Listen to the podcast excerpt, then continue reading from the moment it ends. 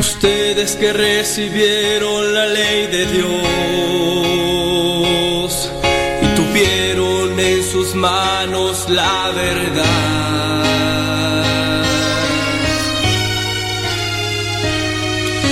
Los ángeles del cielo los juzgarán porque lo que ellos trajeron no floreció. La doctrina de Jesús. Un día el amo mandó a su viña a sus siervos, los apalearon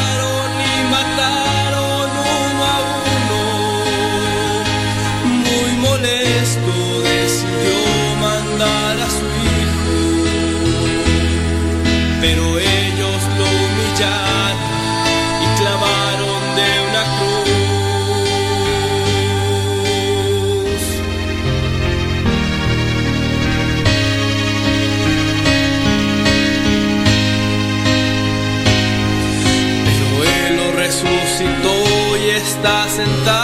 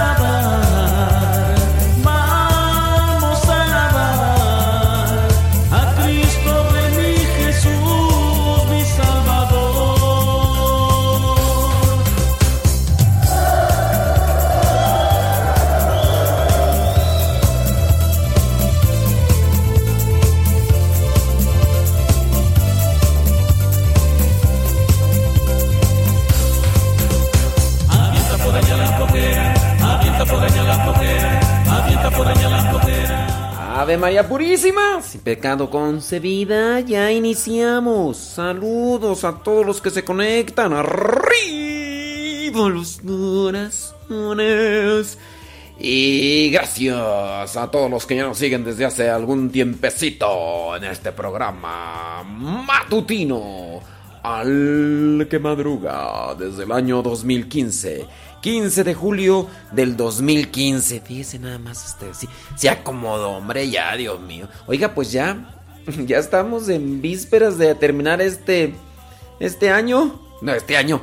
Espérate. Este primer mes del 2020. Este, ya estamos a 28 y trae 31 días. 28. ¡Ay! Papantla, tus hijos vuelan. Pues sí, ya mérito se termina. Saludos a todas las personas que nos escuchan en diferentes partes del mundo y a todos los que nos escuchan a través de la 87.7 FM Guadalupe Radio. Guadalupe Radio le está haciendo la cordial invitación a todas las mujeres para que participen en este Congreso Internacional Mujeres de Fe en la Arena de Long Beach. Compren sus boletos porque este sábado primero de febrero primero de, es que estoy yo mirando mayo, entonces quién sabe por qué estoy mirando mayo. Primero de febrero, este sábado, ya, o sea, ya es este sábado tú. Es este sábado, este próximo sábado, primero de febrero, en la arena de Long Beach, grandes conferencistas, Padre Mariano de Blas, Doctora Elizabeth Guerra, David Montalvo, Montalvo, Juan Alberto Echeverry y en la celebración eucarística el obispo emérito Monseñor Emilio Berlí de Mérida, Yucatán y en concierto Gela y Efraín Arellano y su banda. Compren sus boletos y recuerden que si alguno de ustedes dice, no, pues es que yo soy hombre, no, pues cómpreselo allá a su esposa, su prima, su tía, su sobrina, a, a todos. Ándele, ándele pues. Señoras, señores, Santoral del día de hoy. Hoy hay algunos santos. Sí, sí lo tengo tú, déjame ver. Ah, sí, sí, sí lo tengo. Hoy la iglesia tiene presente a Santo Tomás de Aquí. No, de Aquino. De Aquino, sí. Ahorita vamos a hablar un poquito más de Santo Tomás de Aquino. Solamente quiero mm, pues hacer una, un comentario antes de que otra cosa suceda. Mire, nosotros debemos de tener presente que no, no hay que canonizar a las personas antes. Pues antes de otra cosa. Yo vengo a hacer un comentario ahí en mi Twitter, que por cierto los invito para que nos sigan ahí en el Twitter. Hago un comentario en mi Twitter Uy, Dios mío. Y también en mi Facebook. Y también en mi Instagram. Que por cierto, pues, si nos quieres seguir, Modesto Lule. Entonces, yo no dije nombres. Yo solamente dije que, pues, eh, no hay que condenar a las personas al infierno. No importa las cosas malas que hayan hecho. Ni tampoco hay que canonizarlos. Ese fue mi último comentario. Porque, sin decir nombres, yo no voy a decir nombres, porque esto se da eh, casi siempre de que una persona famosa muere. No voy a decir nombres, porque les digo, esto se da regularmente con las personas famosas que se mueren. De, de, volada los canonizan y ya está en el cielo y ya está allá y sea quien sea. Si es famoso, ya. Y y pues muchos eh, comienzan ahí a... Si es católico, uy, no, sacan todas las cosas buenas católicas y digo, pues este... Pero ya una cosa canonizarlo, mire, pues ya. Entonces yo por ahí puse un comentario dije, ni hay que condenar a una persona al infierno porque hizo cosas malas, porque no sabemos, solamente Dios lo sabe. Ni tampoco hay que canonizarlo antes de tiempo. O sea, a lo mejor si era famoso. Era lo que tú quieras, artista, atleta, del espectáculo, lo que tú quieras. No hay que canonizarlo antes de tiempo. Y ese fue nomás mi comentario. Uy, habrías de ver cómo me, me fue. Pero no, yo sigo en lo dicho. Mucha de esa gente ni me escucha. me sigue en las redes sociales, quién sabe por qué. Nada más para ver qué comentarios pongo y cuando no les gusta algo, empiezan ahí a mentar sus cosas. Pero mucha de esa gente ni me escucha. Y si me escuchan, pues... Y me van a dejar de escuchar, pues que me dejen de escuchar. Yo no estoy diciendo herejías, no voy a estar diciendo nada para... No, ¿ok? Voy con mi punto. No hay que canonizar a las personas antes de tiempo. Esto va para un sacerdote, para un obispo o para quien sea. A mí yo no estoy aquí señalando personas en específico. Aquí, a quien le quede el saco, que se lo ponga.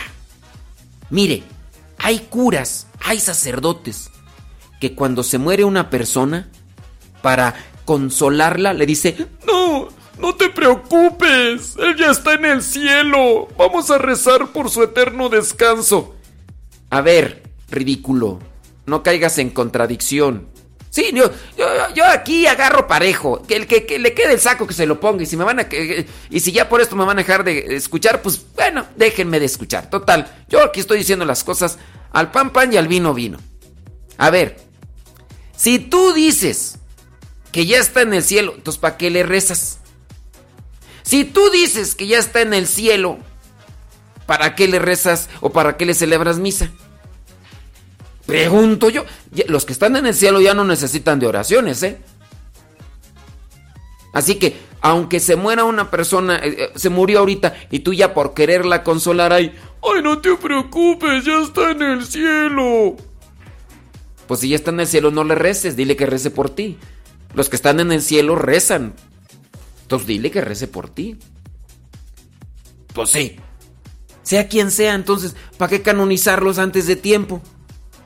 Yo sé que por esto me voy a ganar un montón de críticas y, que las personas me van a empezar a dejar de escuchar. Déjenme de escuchar, pues si no les gusta esto, pues yo no estoy diciendo, no estoy diciendo las cosas solamente para que te guste. Yo trato de dar lo que vendría a ser una formación. Comparte lo que vendría a ser la doctrina de la iglesia. ¿eh? Esta es la doctrina de la iglesia, no es, no es lo que yo digo. Y entonces esto va para los curas que andan ahí queriendo consolar a la gente diciéndoles, ya no se preocupen, él ya está ante la presencia de Dios. Entonces no le celebres misa, cura. Tú, sacerdote que me estás escuchando, no le celebres misa, ¿para qué andas ahí? De argüendero. Pues no, no, no le celebres misa. Diles, ya no vamos a celebrar misa. Ya, ya. Listo. Ya. Voy a respirar profundamente, pero es, es que me, si me enchiló ver un montón de comentarios de gente que les aseguro que no tienen una formación cristiana, bíblica, ni doctrinal. Y nada más hablan conforme a lo que yo pienso, yo creo. Y eh, ese es... Bueno, pues total. Entonces no hay que canonizar a la gente antes de tiempo. Se murió fulano de tal, sea quien sea, porque era famoso, ya está en el cielo.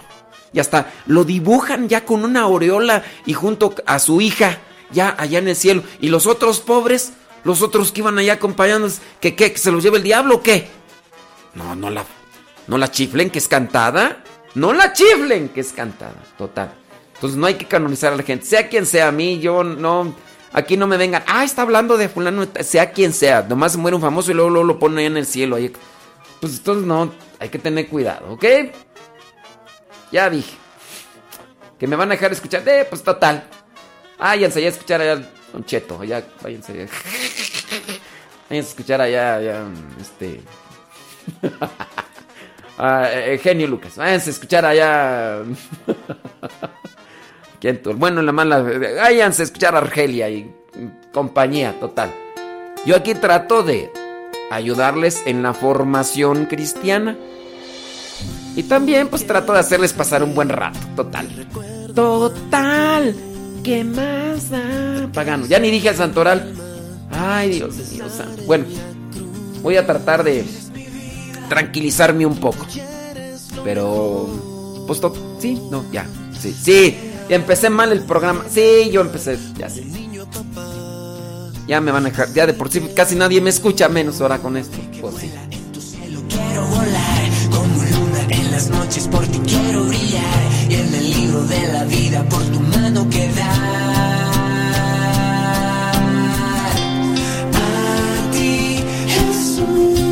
Las lágrimas de tu dolor. A ti, Jesús, por tus pasos llevando la cruz. A ti, Jesús, te doy gracias, yo te doy mi voz, te doy mi corazón, te doy mi vida todo lo que soy.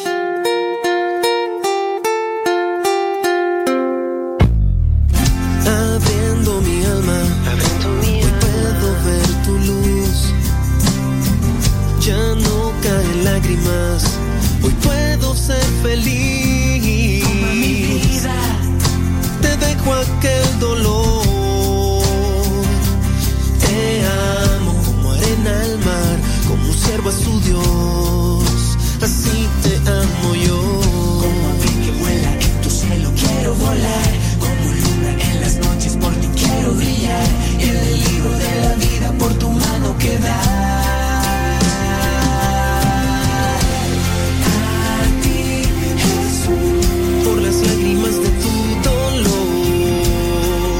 A ti, Jesús, por tus pasos llevando la cruz. A ti, Jesús, te doy gracias, yo te doy mi voz, te doy mi corazón.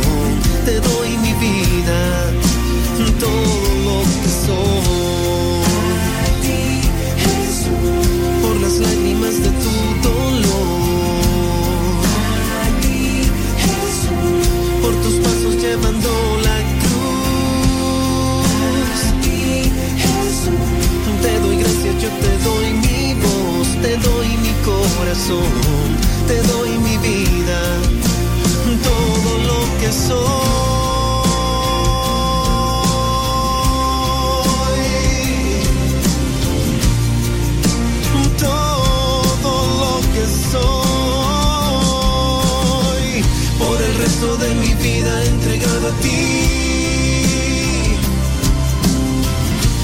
Mi único camino, mi principio y fin.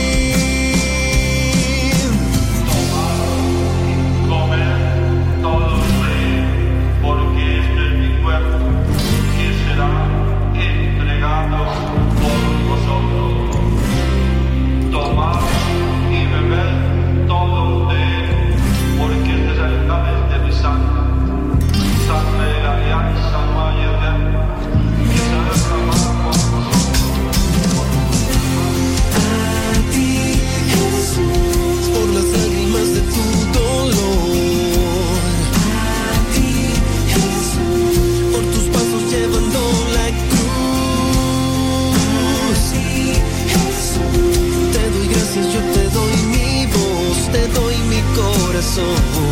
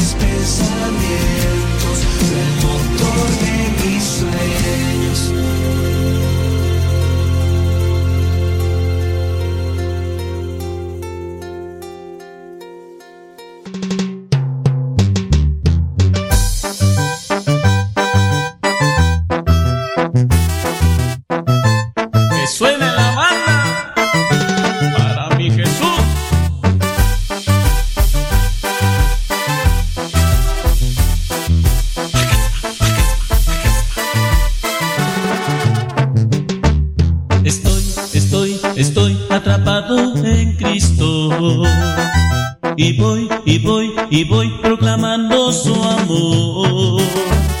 Iré, iré, iré con todos mis hermanos a proclamar sin fin la palabra de Dios. Este amor no me deja, es amor de verdad. No tengo escapatoria, con él tengo la gloria. El camino es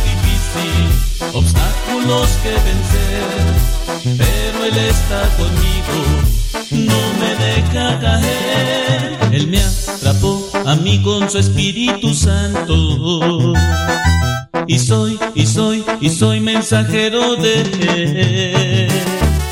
Jesús, Jesús, Jesús, ahora yo a ti te canto. Honor y gloria a ti, mi gran amigo fiel.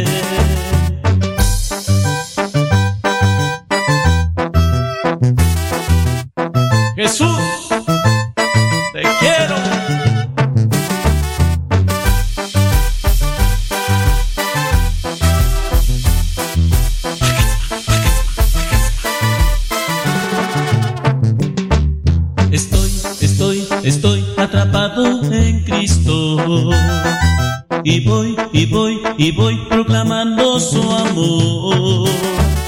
Iré, iré, iré con todos mis hermanos a proclamar sin fin la palabra de Dios. Este amor no me deja, es amor de verdad. No tengo escapatoria,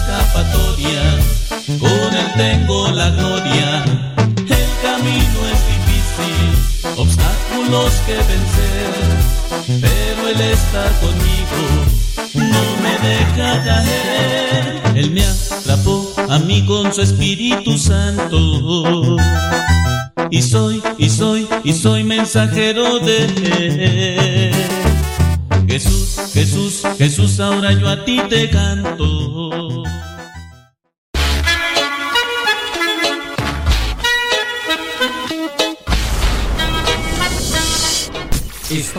Escuchando el programa Al que Madruga con tu servidor, el Padre Modesto Lule.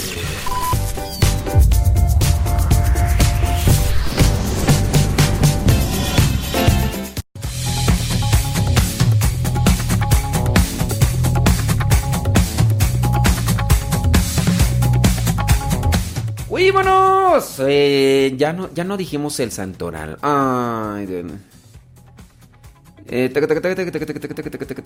Ok. Pues sí, pues. eh. Ay, ay, ay. Sa- Saludos a todos los que nos escuchan y nos mandan sus mensajitos. Búsquenos ahí en el Facebook. Si nos quiere dejar algún comentario y decirnos dónde nos escuchan, como Rafael Vela. Dice que nos está escuchando allá en Glendale, California. Gracias. Muchas, pero muchas gracias. Feli Méndez dice que hoy es cumpleaños de su hermana Socorro y nos está escuchando en Dolores Hidalgo, Guanajuato. Guillermina Hernández en Los Ángeles, California. Leonor, junto con su vecina Betty, nos escuchan allá en Acuitlapilco, Michoacán, Estado de México. La vecina nos tiene que escuchar porque Leonor pone su bocina y pues aunque no quiera. Gloria va, dice que está en Willimari, Connecticut, Estados Unidos. Gracias. Rosy Lina González nos está escuchando en Franklin, North Carolina. Gracias. Dice que saludos a todos los que comparten el programa. Sí, porque pues el programa lo escuchan algunos, les llama la atención por algo y de repente no les gusta algo y nos dejan de escuchar. Pero pues aquí todo lo que compartimos es, yo digo, para bien. Sonia Parra dice que está allá en Illinois, Estados Unidos. Ándele pues. Saludos, dice quién más tú aquí. Desde Houston, Texas, eh, Anel Ramos. Marta García está en Los Ángeles, California. Eleazar y Betty Galván en Springfield, Oregon. Muchas. En Atlanta, Georgia. Trabajando en la limpieza, dice Ali Villaseñor. Ahora pues. Eh, Nos quedamos con lo del Santoral, hombre, que ya no alcanzamos a, decirlo. Mira, el día de hoy, eh, 28 de enero, la iglesia tiene presente a Santo Tomás de Aquino. De Aquino.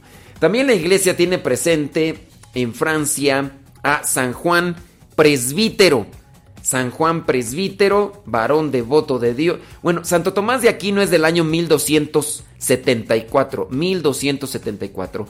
San Juan Presbítero es del año 554.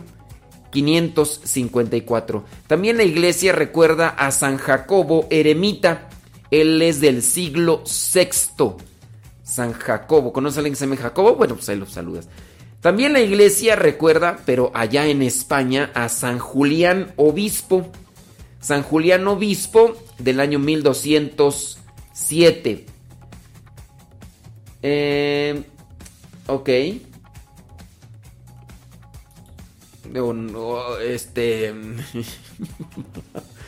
también la iglesia recuerda. Oh, de 1207.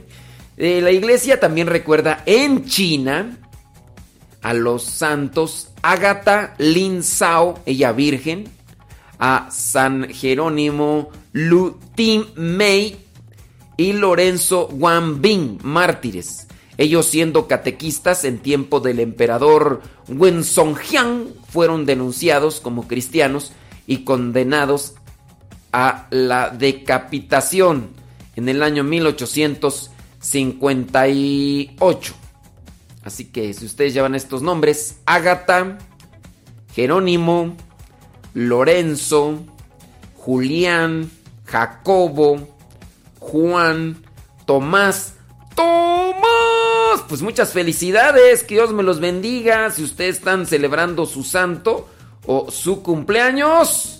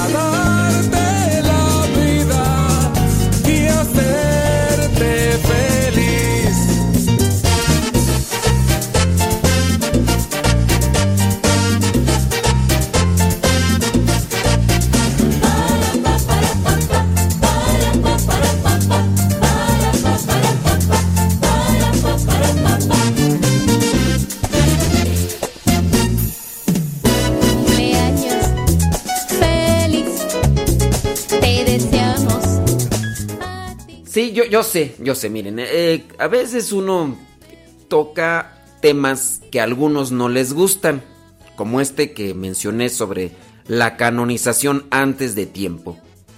Pero ya también algunos de los comentarios que me están mandando ahorita dicen que por qué no, que por qué no hablo también de las personas que dirigen programas de radio y que hablan mucho sobre la oración intergeneracional. Yo ya lo he dicho, yo, yo no me, enfoco hacia un padrecito, hacia una locutora en específico, o a un locutor, o ya sea obispo, ya sea sacerdote, ya sea eh, lo que sea. Yo no, no es que tenga algo en contra de cierta persona y quiera yo hacerle la vida difícil. No es mi intención. Yo lo que hago es dar a conocer una situación que no es correcta ni es propia dentro de la doctrina. Y hablando de esa oración intergeneracional que se hace, no es, e, e, esa, no es una oración doctrinal, no es propia de la iglesia. Aunque la diga el padrecito fulano, aunque la diga fulanita de tal que, que tiene programa de radio, lo que tú quieras, no, no es, de esa no. Eso de que nosotros tenemos que andar cargando con los pecados de, de nuestros antepasados y que esa oración, no, eso, eso no es doctrinal. Eso no, eso es algo que mal interpretado la Sagrada Escritura. Y amén.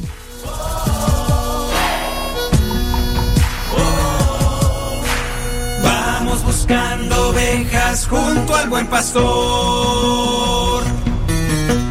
Vamos buscando ovejas junto al buen pastor. Buscando ovejas que no pueden caminar buscando ovejas para sanarlas de su mal, buscando ovejas. No se cansa el buen pastor buscando ovejas y las busca por amor.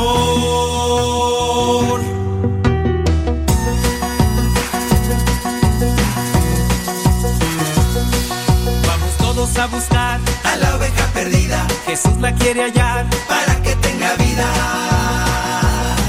Se escapó por atrevida del rebaño del pastor y ahora sufre mal herida por estar lejos de Dios.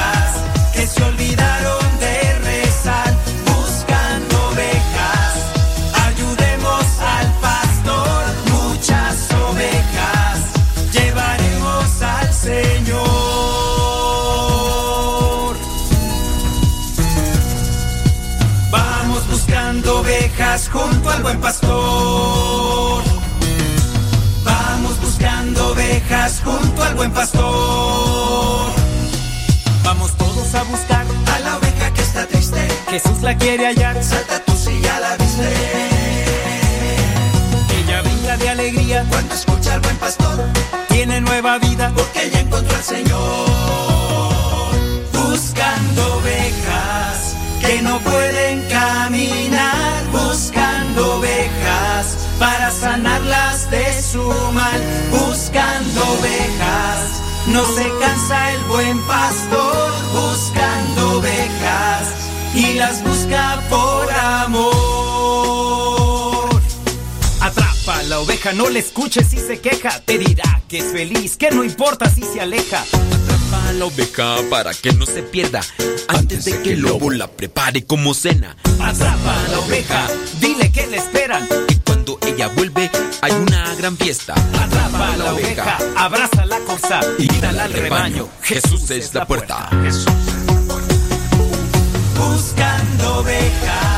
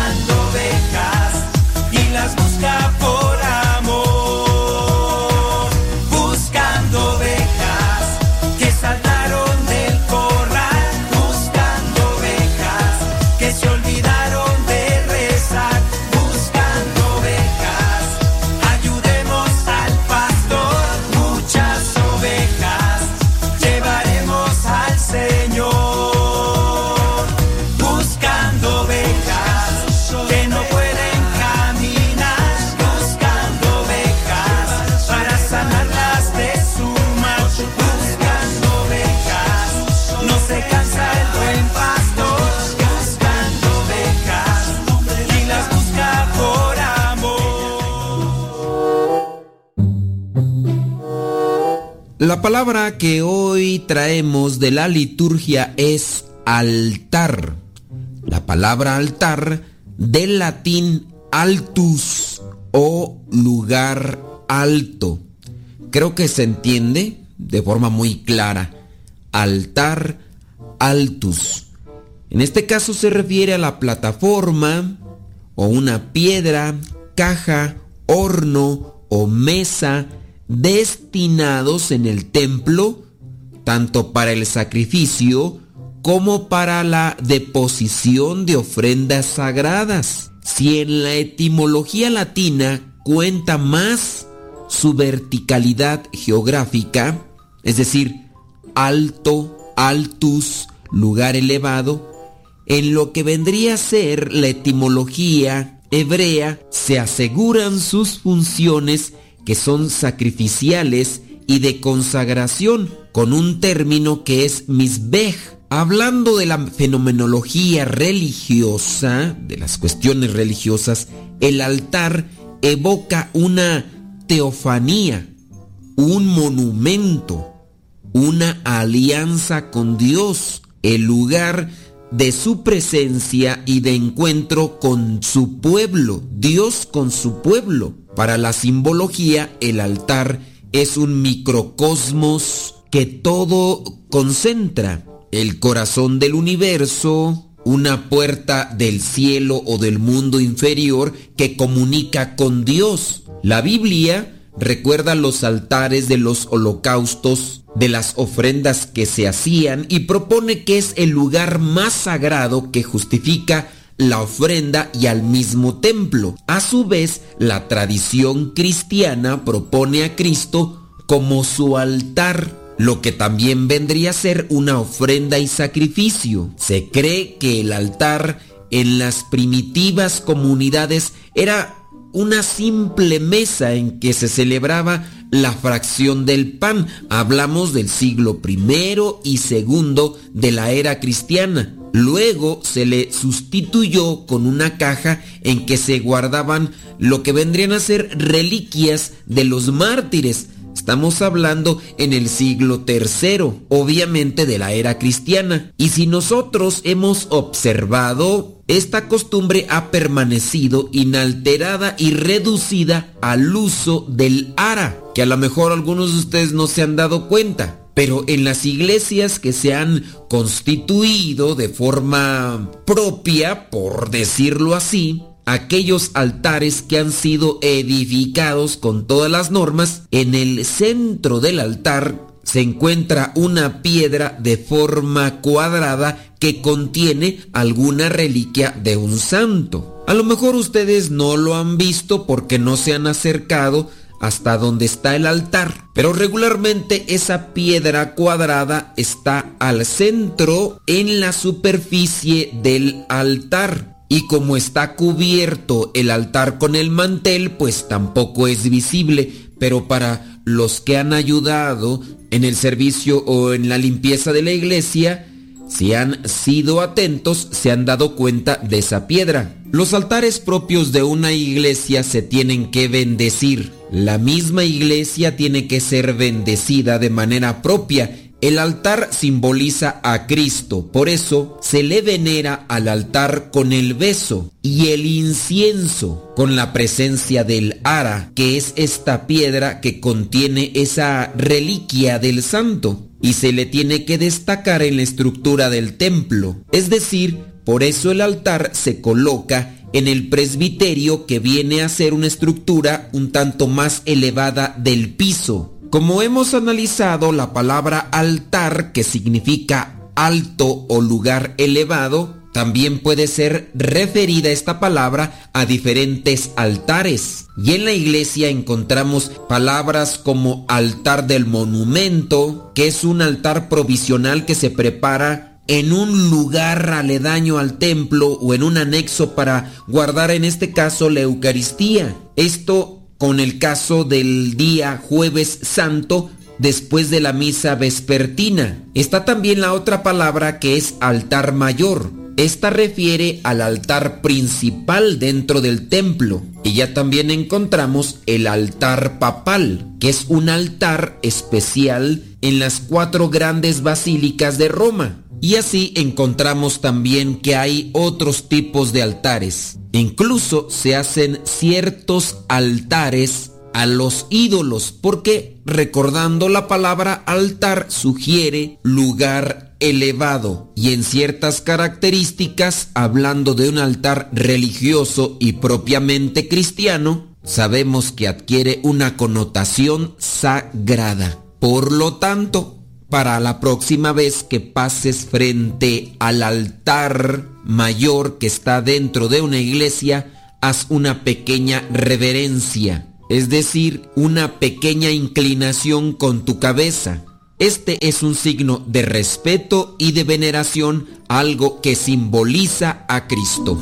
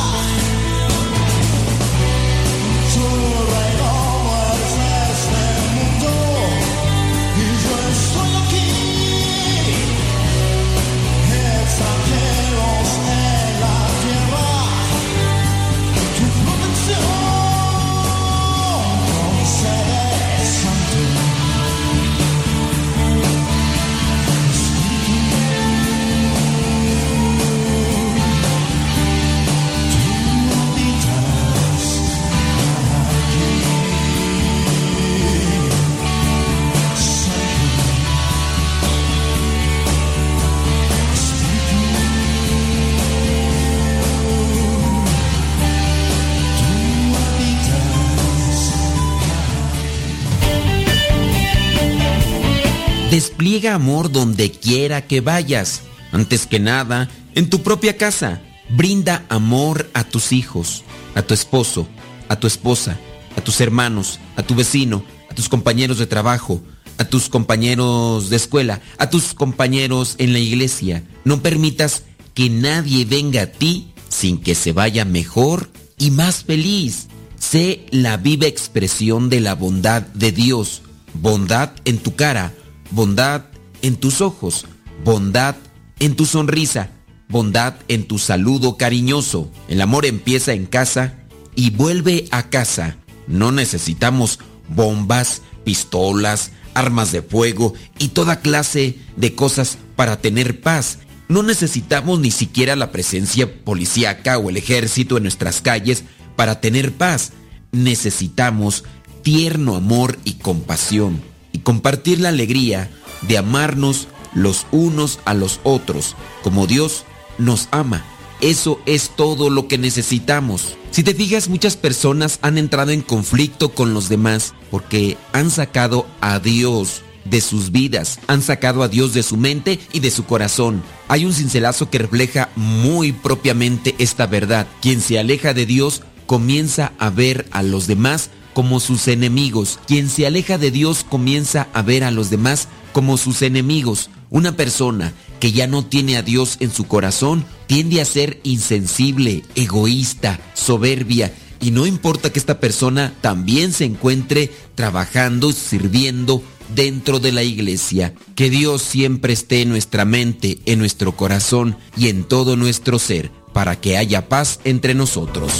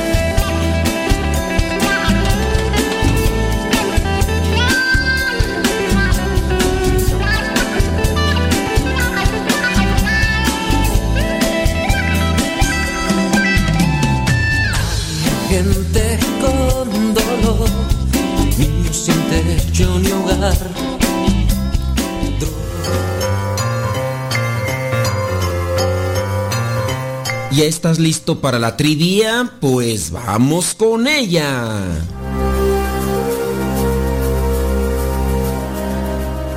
La pregunta, como siempre, es muy sencilla. ¿Quién le dijo a Felipe que explicara las escrituras a aquel funcionario etíope que las iba leyendo pero que no le entendía que después de que Felipe ya se las explicó, pidió que lo bautizaran? Pero ¿quién le dijo a Felipe que fuera a explicarle las escrituras a ese funcionario etíope?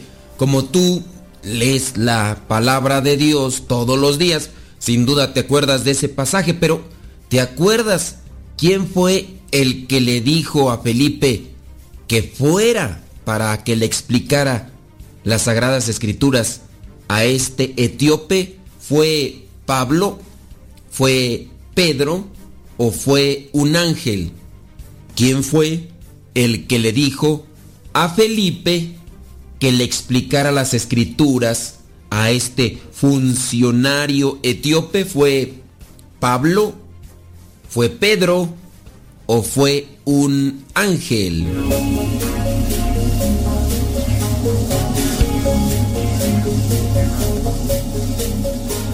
Si tu respuesta fue Pablo, déjame decirte que te equivocaste.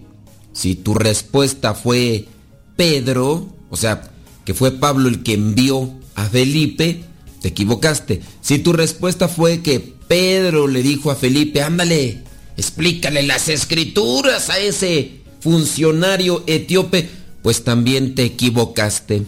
En realidad fue un ángel, sí, un ángel que viene a aparecerse y que viene a anunciar a muchos su mensaje. Se lo anuncia a José, se lo anuncia a María y a otros personajes, entre ellos Felipe. Pero hay que tener mucho cuidado, porque este Felipe no es el apóstol, ya que entre los apóstoles está uno que es Felipe de Bethsaida. Este es uno de los siete diáconos que fueron elegidos junto con Esteban, que es el más conocido. Incluso a este Felipe se le recuerda en el santoral de la iglesia el día 11 de octubre. Pero regresando a la trivia, para no desviarnos de ella, la pregunta fue que quién mandó o quién envió a Felipe el diácono para que le predicara o le explicara las escrituras a este funcionario etíope que vendría a ser uno de los primeros paganos convertidos al cristianismo, por lo menos el que sobresale por ser uno de los más importantes. Bueno, pues a Felipe lo mandó un ángel. Un ángel le dijo a Felipe, levántate y vete al sur. Ustedes pueden verificarlo en el libro de los Hechos de los Apóstoles, capítulo 8, versículos del 26 en adelante. En el versículo 26 dice, después de esto, un ángel del Señor le dijo a Felipe, levántate y vete al sur, por el camino de Jerusalén a Gaza. En el versículo 27 dice que Felipe se levantó y se fue, y en el camino se encontró con un hombre de Etiopía. Era un alto funcionario, tesorero de la reina de Etiopía, el cual había ido a Jerusalén a adorar a Dios. Iba de regreso a su país, sentado en su carro y leyendo el libro del profeta Isaías. El Espíritu le dijo a Felipe, recuerda que un ángel es un espíritu, aunque también viene a aparecer un ángel como un enviado de parte de Dios, y no necesariamente un ángel siempre tendrá que ser un espíritu, pero aquí está haciendo la referencia a un ángel que en este caso es espíritu. El espíritu le dijo a Felipe, ve y acércate a ese carro. Cuando Felipe se acercó, oyó que el etíope leía el libro de Isaías. Entonces le preguntó, ¿entiende usted lo que está leyendo? El etíope le contestó, ¿cómo lo voy a entender? Si no hay quien me lo explique. Y le pidió Felipe que subiera y se sentara junto a él. La parte de la escritura que estaba leyendo, y ya nos dice ahí cuál parte era y la describe, y ya después en el versículo 34, el funcionario etíope le preguntó a Felipe, dime por favor, ¿de quién dice esto el profeta? ¿De sí mismo o de alguno otro? Y ya después Felipe le explica que a quien se refiere es a Jesús y le da a conocer todas las cosas que hizo Jesús. El etíope sin duda tiene un corazón abierto y también está necesitado de Dios. Aunque él fue a adorar a Dios, él todavía no lo conoce, pero necesita que le explique la escritura. Y ya después, en el versículo 38, dice que mandó parar el carro. Bajaron Felipe y el etíope porque encontraron agua. Felipe lo bautizó y cuando subieron ya del lugar donde había agua, el Espíritu del Señor se llevó a Felipe y el funcionario no lo volvió a ver, pero siguió su camino lleno de alegría. Dios envía a sus ángeles para que nos guíen. De hecho, es dogma de fe que cada uno de nosotros tiene un ángel de la guarda. Pero también es cierto que Dios envía a sus ángeles. De hecho, la palabra ángel, como repetimos, significa enviado. Cuando nosotros recibimos un mensaje que viene por medio de una persona, ya sea un mensaje escrito o sea una cuestión hablada, y ese mensaje viene como una respuesta que nosotros pedíamos a Dios, pues también podemos decir, Dios me envió esta respuesta que necesitaba. Nosotros podemos ser enviados de Dios para las personas que están necesitadas o de una palabra de aliento o de alguna cuestión material. Pero nosotros también tenemos que estar en sintonía con Dios para entender las necesidades de los otros y atenderles. Y también pues hay que estar en sintonía con Dios para poder escuchar a ese mensajero espiritual que Dios nos pone, al ángel de la guarda. Y nosotros lo escuchamos al ángel de la guarda en nuestra conciencia. Cuando tenemos una conciencia recta, entonces podemos escuchar aquella voz de ese mensajero espiritual que Dios nos ha puesto. Te recordamos que un ángel fue el que envió a Felipe para que le explicara las escrituras aquel funcionario etíope. Lo puedes ver en el libro de los Hechos de los Apóstoles, capítulo 26 al versículo 40.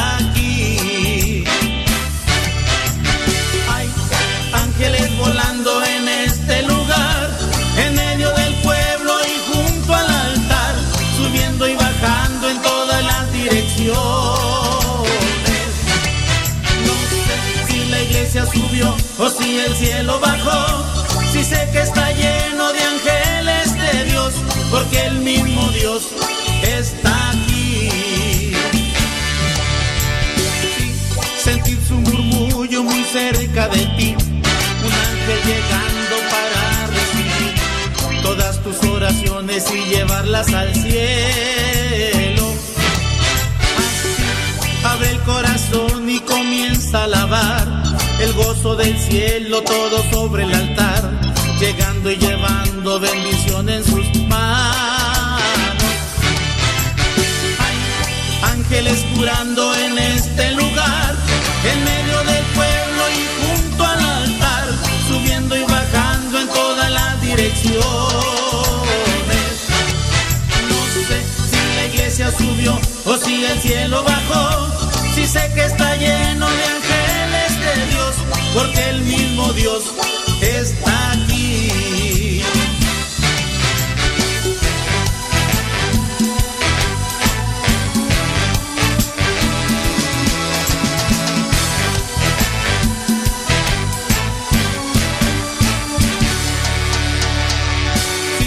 Los ángeles pasan y la iglesia se alegra, ya canta, ya ríe, ya llora y congrega, enfrenta el infierno y disipa el mal.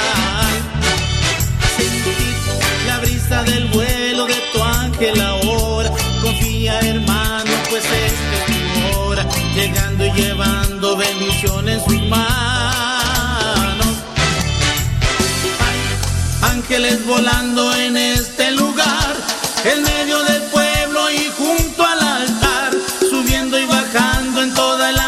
si la iglesia subió o si el cielo bajó, si sé que está lleno de ángeles de Dios, porque el mismo Dios está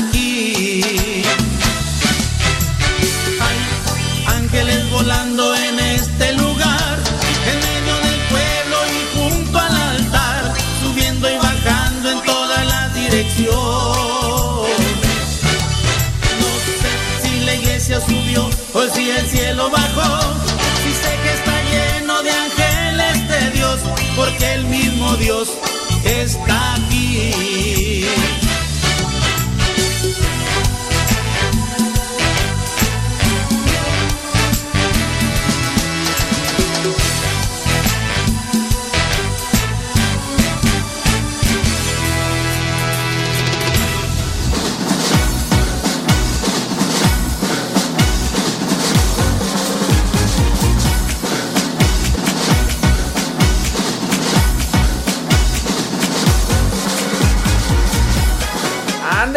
Hombre, pues muchísimas gracias. Ya, ya nos, ya nos desconectamos de Guadalupe Radio. Ya nos desconectamos. Solamente estamos una hora allá en Guadalupe Radio. Pero seguimos aquí en el internet. Y si ustedes nos quieren escuchar más días a la semana, conéctense por internet a Radio Sepa. Radio Sepa, descarguen la aplicación. Aplicación Radio Sepa, así como Sepa la bola, sapo, ahí, descárguenla. Y ahí estamos 24 horas al día. 24 horas al día, ahí andamos. Y nosotros tenemos programas de radio, pues aquí en Radio Sepa, por más de 5 o 6 horas. ¡Que aguante! De ustedes. Gracias a todos los que son fieles. Y a los que no, pues. Y a, los que nos escuchan nada más 15 minutos, 10 minutos y se fastidian y se van. También les, les saludamos y les agradecemos. Y sepan que estos programas, los nuestros, se quedan guardados en YouTube, en el canal Modesto Radio. Y también en el Facebook, que al mismo tiempo se está transmitiendo en vivo, Modesto Radio. Y también después Arnulfo nos hace el favor de subirlos al podcast. Al rato lo suben al podcast. Y se quedan ahí en el podcast. En el podcast, ¿cómo nos escucha? Como Modesto Radio también. Así, Modesto Radio. Así que ustedes pueden ahí conectarse Modesto Radio en podcast, ya sea Spotify. Tienes teléfono Android, descarga una aplicación que se llama Google Podcast. Google Podcast y ahí están también los programas. Si tú tienes teléfono de manzanita, de esos teléfonos Apple o iPhone, no sé cómo se llama, o incluso tableta, todos esos teléfonos tienen una aplicación que antes era iTunes, pero iTunes ya no, es, ya no existe, sí. Ahora existe una aplicación que se llama Podcast en los teléfonos de manzanita. Métete ahí y buscas Modesto Radio. Y también ahí vas a encontrar los evangelios. Modesto Radio. ¿Sale? Ándeles pues, muchas gracias a... Ya, se empezaron a desconectar. ¡Ay, esta gente de veras, hombre! ¿Por qué? ¿Por qué se van? No se vayan, hombre. ya tengo sueño. Ya me quiero dormir. Sí, mija. Vamos a hacer oración. Vamos a pedirle a papá Diosito y al ángel de la guarda que nos acompañe. ¿Quieres? Sí. Empezamos. Ángel de mi guarda, mi dulce compañía,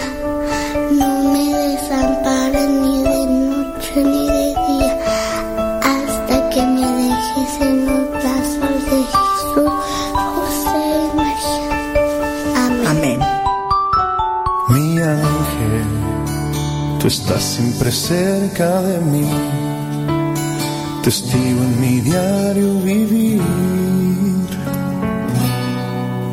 Mi ángel,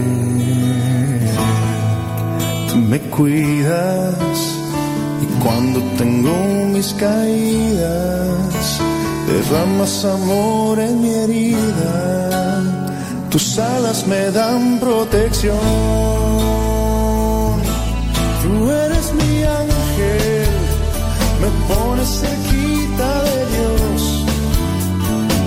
Sueños cuidas y yo en paz puedo confiar que aquí estás.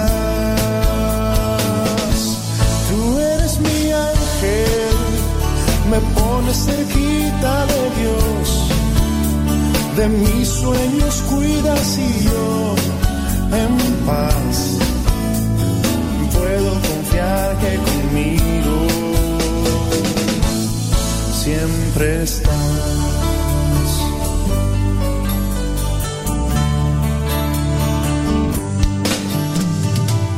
Sabes, ahora que lo he pensado, no sé si algún nombre ya tienes, nunca lo había imaginado,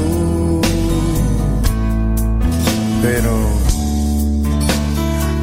siempre me ha gustado y amarte como siempre lo he hecho, como lo quieres, mi ángel. Tú eres mi ángel, me pones cerquita de Dios, de mis sueños cuidas y yo en paz puedo confiar que aquí estás. Tú eres mi ángel, me pones cerquita de Dios, de mis sueños cuidas y yo en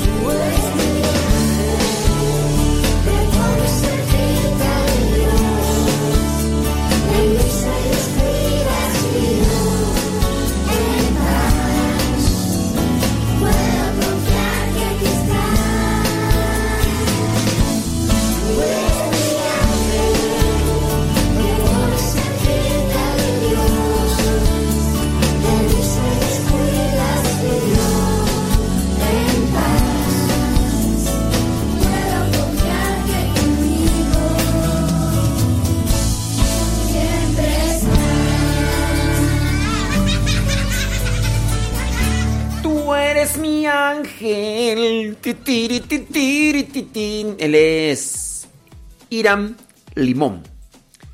Iram Limón de Piedras Negras. Bueno, y él ya vive, él es de Piedras Negras, Coahuila, pero ya vive allá en Texas, ¿no? Ujú. Iram Limón, Hiram Limón. Tú eres mi ángel. Digo, eso es para los que preguntan cómo se llaman las rolas. Y para los que no, también. Gracias, muchas, pero muchas. Denle compartir a la transmisión del Facebook. Es que ya me di cuenta que muchos no le dan compartir. A menos de que les regale una canción o que les vaya a dar algo. Solamente así. Ay, de veras. ¡Qué convenencieros! ¡Qué convenencieros! Saludos a Benja, Tortas Benja. Oye, tiene rato que no nos manda mensaje.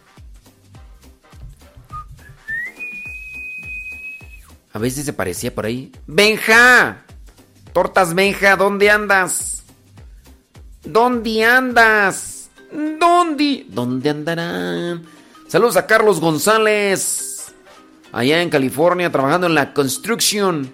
Al señor David Trejo, ya preparando la máquina para coser lo que son las sillas para los caballos. Saludos a Mili. Saludos a Isabel. Isabel.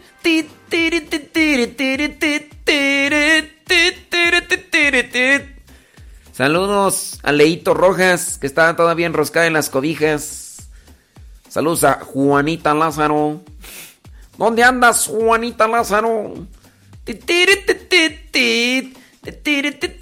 Isabel allá en en Puebla. Puebla de Los Ángeles.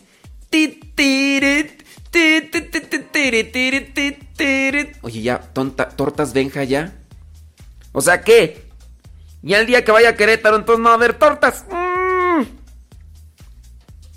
Saludos a Ramírez González hasta Lake, New Jersey, escuchando y. Y a Tomás Maldonado. Gracias, Tomás Maldonado.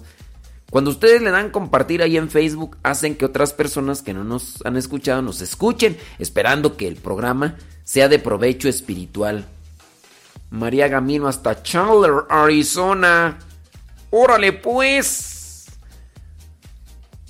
Vientos, vi, vi- vientos. El buey mudo. Ande pues. Vamos a ver lo del buey mudo, ¿qué les parece? Y... Tan, tan, tan, tan, Déjame ver aquí con. Espérame tantito. Sí, ya no puedo poner canciones de J. Julian porque ya las. Ya están registradas. Ya están registradas. Vamos a ver lo del Way Mood. Espérame tantito. Espérame tantito. Que sea mi danza el reflejo de mi vida, que está llena de angustias, pero también de alegrías. Y es de mi tierra la música que suena y es mi corazón que a ti, Señor, se lleva. Sí, Señor.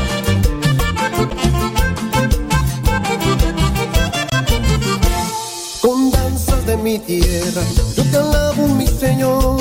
De doble de batería, bajo sexto y acordeón. Acompaña la melodía que está en mi corazón. No puedo parar de eres majestuoso, poderoso Dios. No puedo parar de alabarte, y no eres majestuoso, poderoso Dios. Y al ritmo de este guapango, recibe mi Señor, de este pueblo que te ama, alabanza y adoración. Ofrecemos nuestras vidas a ti, grandioso Dios, que cambiaste nuestras vidas con tu resurrección, que cambiaste nuestras vidas con tu resurrección. con danzas de mi tierra. Yo te alabo, mi Señor, redoble de batería, bajo sexto y acordeón, acompaña la melodía que está en mi corazón. No puedo parar de alabarte y no eres majestuoso, puedo De las extranjeras, así que. ¡Ah!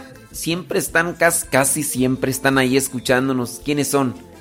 Nercy Navarro y Rita Betania, ¿no? Nercy de Panamá y Rita Betania de Chile. ¿Quiénes son de los así de los extranjeros que que nos escuchan así pero fielmente que que no se nos despegan ni aunque no les mandemos saludos, porque hay otros que se nos despegan si no les mandamos saludos. Pero creo que son los únicos, ¿no? Bueno, por ahí ¿sabes quién se aparece? Ay, se me va el nombre, se me va el nombre de Venezuela. Dilia Tobar Machado, ¿sí, verdad? Dilia. Sí, ¿verdad? De, de Venezuela. De Caracas, Venezuela. Sí. Creo que sí. Dilia, a ver si no me equivoco. Saludos a ustedes que nos escuchan allá en otros países. Y a todos los paisas.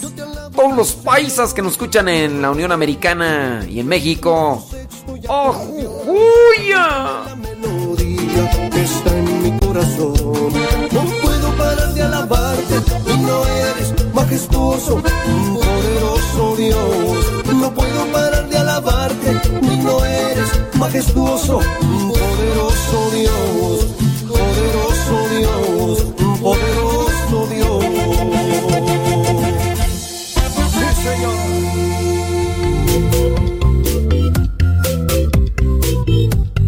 ¿Conoces a alguien que se llame Tomás? Bueno, pues el nombre Tomás viene del arameo y significa gemelo y de hecho nosotros hemos escuchado que también dentro de los apóstoles había un Tomás que se hizo famoso por ser incrédulo.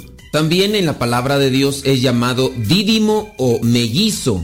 Pero aparte de este Tomás apóstol, hay otro Tomás en la iglesia católica que es muy pero muy famoso. Hablamos de Santo Tomás de Aquino. Él nació en Italia en el año 1225.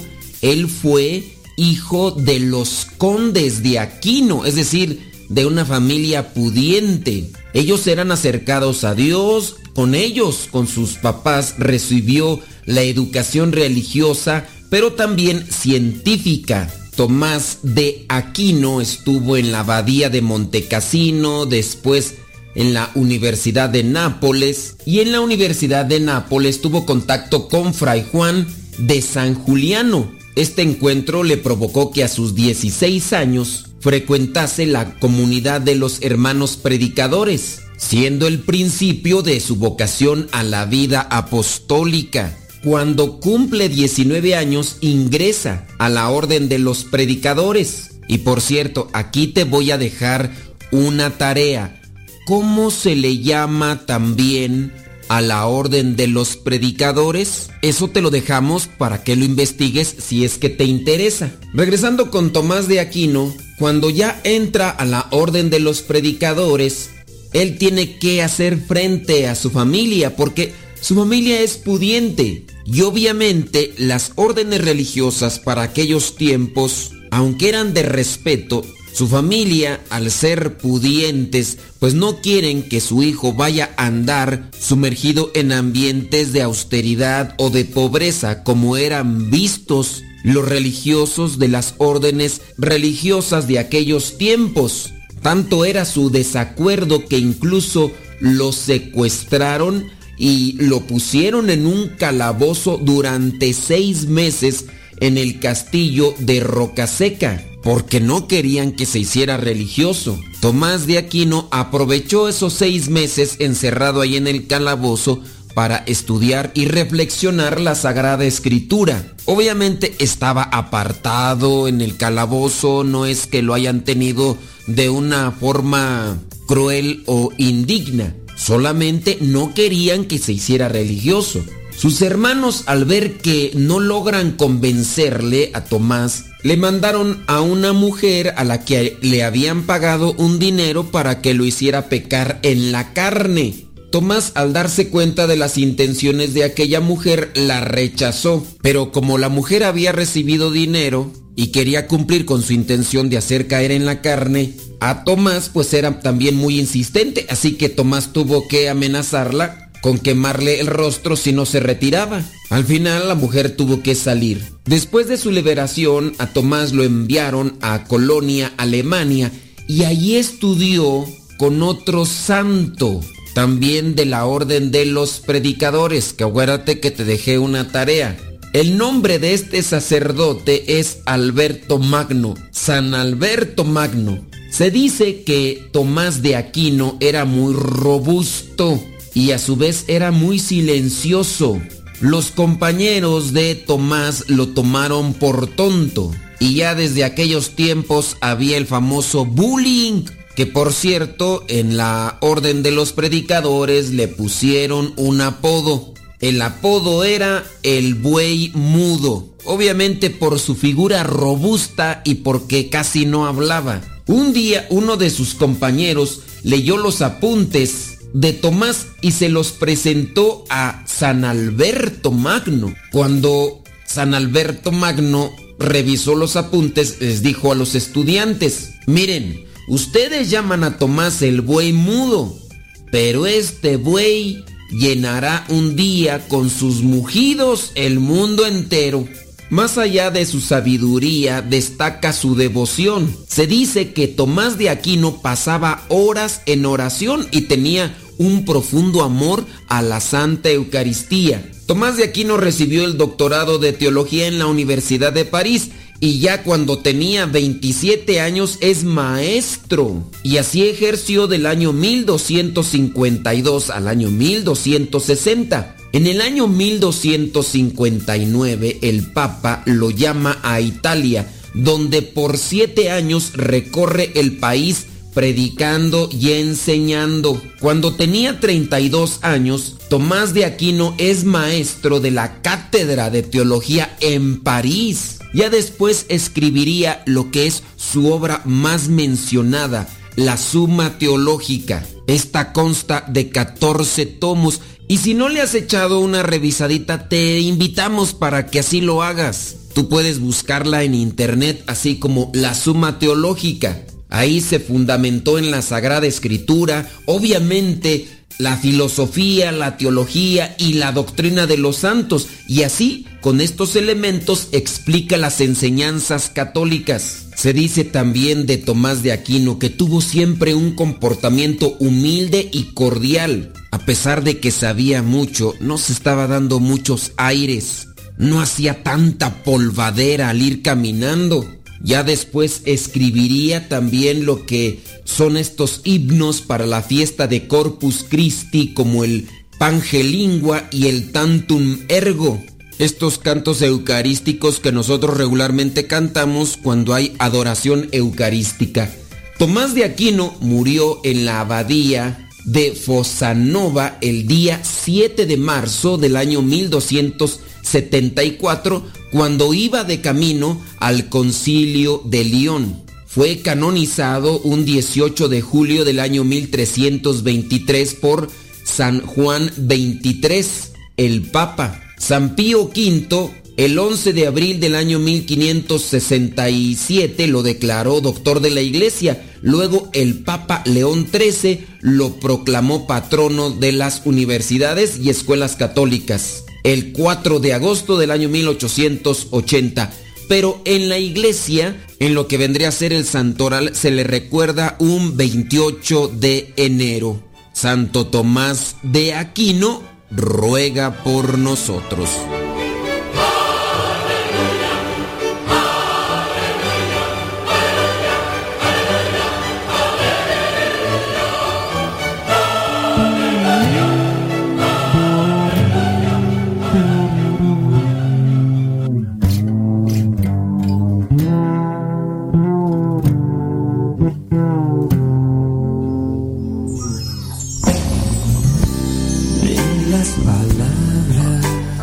¿Cómo se le dice también a los que pertenecen a la orden de los predicadores?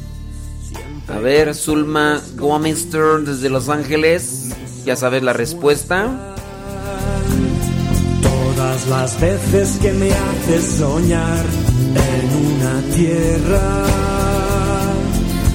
para que todos vivamos en paz. Tú eres mi luz,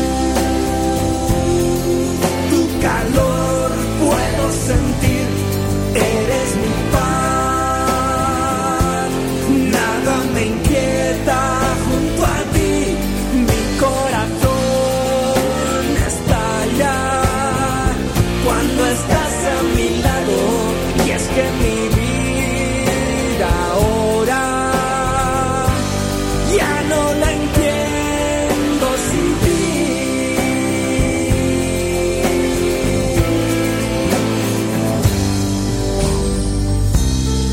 Sebas Toribio dice un nombre, pero como que no está muy seguro. Nercy Navarro dice que no sabe.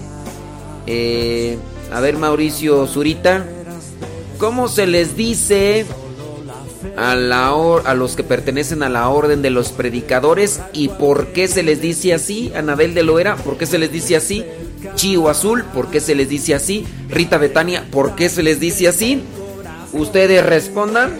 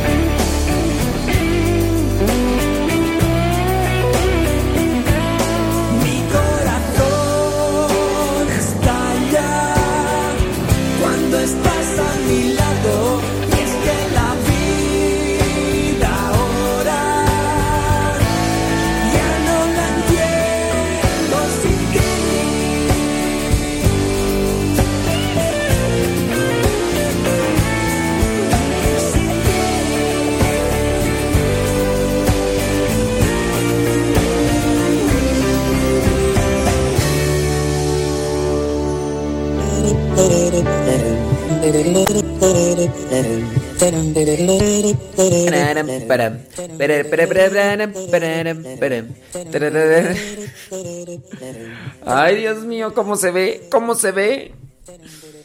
Que nada más hacen copy paste. Eh, Dice Google, dice le- La pregunta es ¿cómo le dicen a la orden, cómo le dicen a los que pertenecen a la orden de los predicadores y por qué les dicen así? ¿Por qué les dicen así?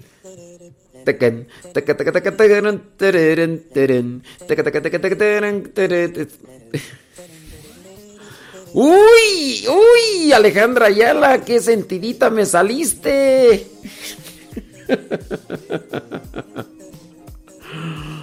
Ay, Dios mío, santo. Ay, Alejandra Ayala. Ay, Alejandra Ayala.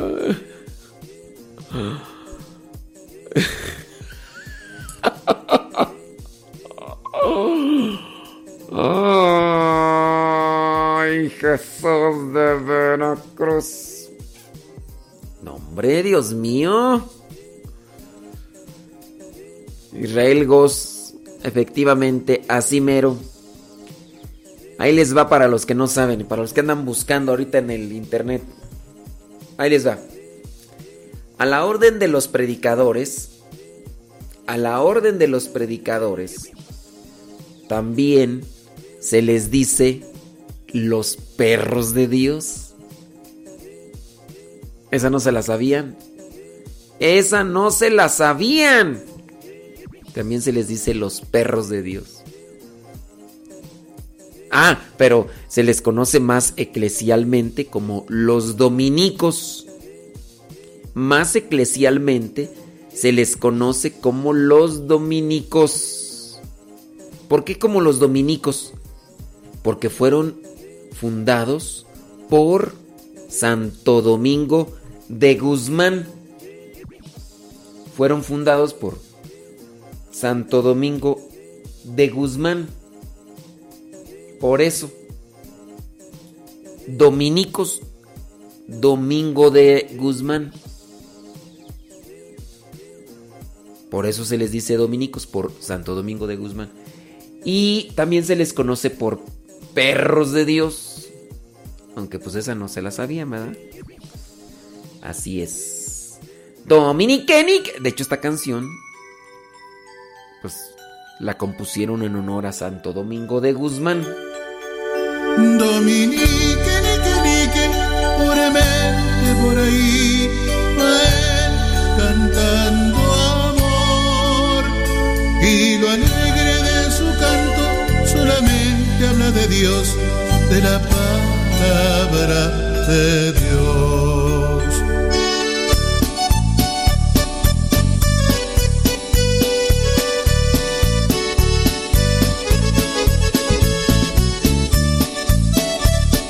Bueno, a algunos de ustedes se les hará feo ese nombre de los perros de Dios, pero ustedes no saben.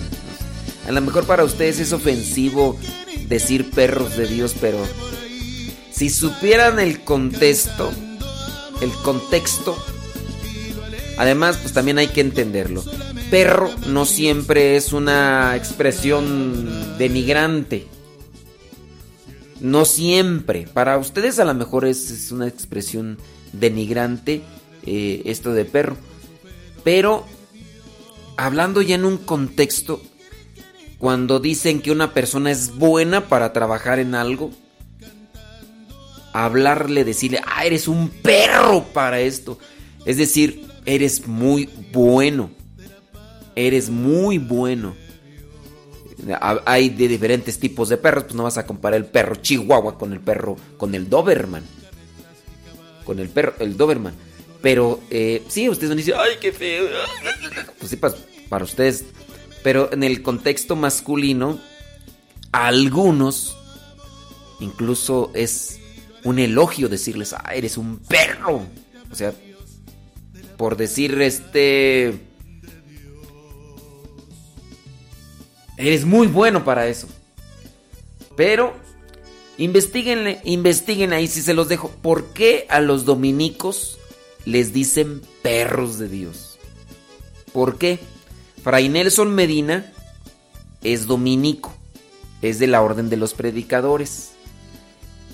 ¿Por qué los dominicos les dicen perros de Dios? Pero no, no es despectivo. A lo mejor para ti que me escuchas, a lo mejor ¡ay! Pero ¿por qué les dicen perros de Dios? ¿Eh? No, no, no. Aquí no vengan a suponer de que, ay, les dicen por esto. No, no. Investiguen, investiguen, investiguen. Y no, fíjense que no es porque son fieles, porque dicen, ay, el mejor amigo de un, del hombre es el perro, porque son fieles. No, no, no es por eso. No anden ahí inventando. Si no saben, mejor no digan. Yo les dije, supo a ver, díganme, eh, supónganme por qué les dicen así, ¿eh? Adivinen, adivinen. No, no, no dije adivinen, dije investiguen. Inve si, no saben, no anden suponiendo. ¿Eh? Aquí no, no, no es. No, va. Va, va pues ahora sí. Pues. Sí, entonces, si no saben, mejor no. Mejor no digan. Si yo les dije, adivinen, pues ya, eso es otra cosa.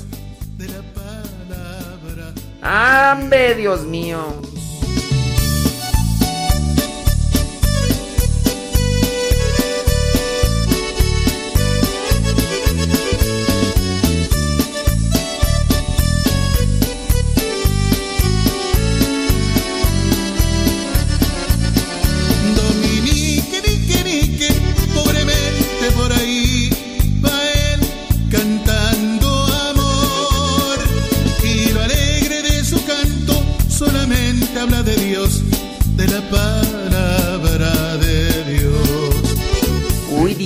¿Para qué le mando mensajes si ni los lee?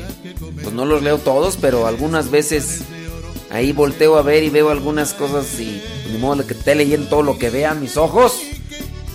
Uy, uy, perdóneme, víctima de cristal, víctima. víctima.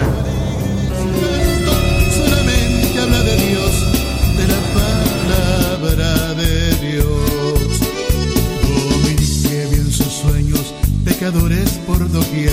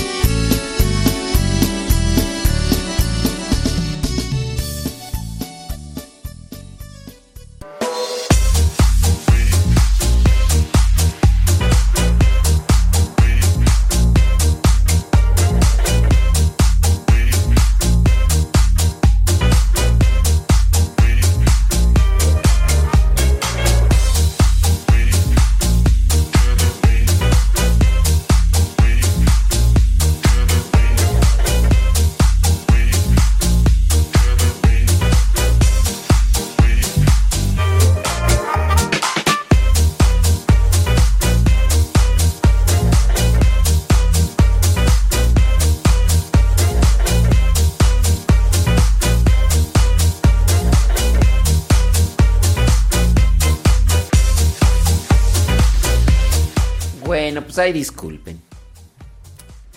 Sí, es que, pues no, no, ya- Algunos de ustedes dicen, ah, es que no les leo y se, y se, y se- y se sienten y todo. Pero no, pues es que.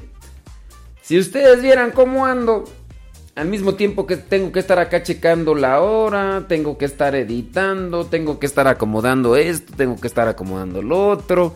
Y luego aquí llegan a preguntarme una cosa y luego me llega un mensaje acá y pues no. Sí, lamentablemente no puedo hacer yo muchas cosas a la vez. Lamentablemente no. Hay veces que llegan aquí hermanos y me preguntan algo y les digo, espérame, es que estoy escribiendo un mensaje o estoy posteando algo. Como por ejemplo, ahorita voy a postear, eh, compartir yo en Facebook, voy a compartir la transmisión del programa porque algunos de ustedes todavía no lo comparten, entonces pues yo también tengo que compartirlo en las otras páginas porque pues ustedes no. Entonces al mismo tiempo que estoy escribiendo algo así como lo que pongo ahí para cuando voy a compartir, pues no. Ay, Dios mío, pues sí. Y ustedes, ay, no nos manda saludos, no, ni nos leen. No, pues no alcanzo a leer. Ya en algún momento les he puesto en video cómo es la pantallita esta. Es un programa, es un programa donde mete los mensajes de Facebook y de YouTube. Y entonces, así, son en una página, es un programa que tengo, entonces van ahí. No sé cuántas, eh, ya se actualizó, este, por ejemplo, este programa ya se actualizó porque antes se frizaba. A lo mejor ustedes no saben qué es frizar. Se congelaba así como que se... y se detenía y ya no avanzaba. Pero ahorita, al parecer, actualizaron el software de este programa. Entonces, sí puedo yo ya, ahora sí, no mirar todos los mensajes. Porque hagan de cuenta que van en un rodillo. Y entonces, como que se van enredando arriba y and- enredando arriba. No puede poner todos los mensajes. No puede poner todos los mensajes. En una ocasión en Facebook estaban solamente más de 400 mensajes. ¿Te imaginas? Más de 400 mensajes. Entonces, pues si no, no los alcanzo a ver todos. Y luego hay gente. No, no hay gente. Hay personas. Gente son muchos. Hay personas que escriben a cada rato. Sas, sas, sas, y me marea entre tantos mensajes. No quiero decir quién, ¿verdad? Pero. Pero así. cada 30 segundos mandan un mensaje. Entonces. Pues bueno, tienen la oportunidad. Hay otros que no tienen la oportunidad porque andan trabajando, ¿verdad? Pero. Este. Pero sí, hay algunos que se, se, sienten ahí ofendidos y pues bueno. Pues sí, no, no, no podemos. No podemos hacer un programa así de leer todo, todo, todo, todo lo que llega porque pues no, está, difícil. No, yo creo que no daría abasto tú. No daría abasto. Ya incluso por ahí, mira, entre los mensajes que me están llegando. Eh,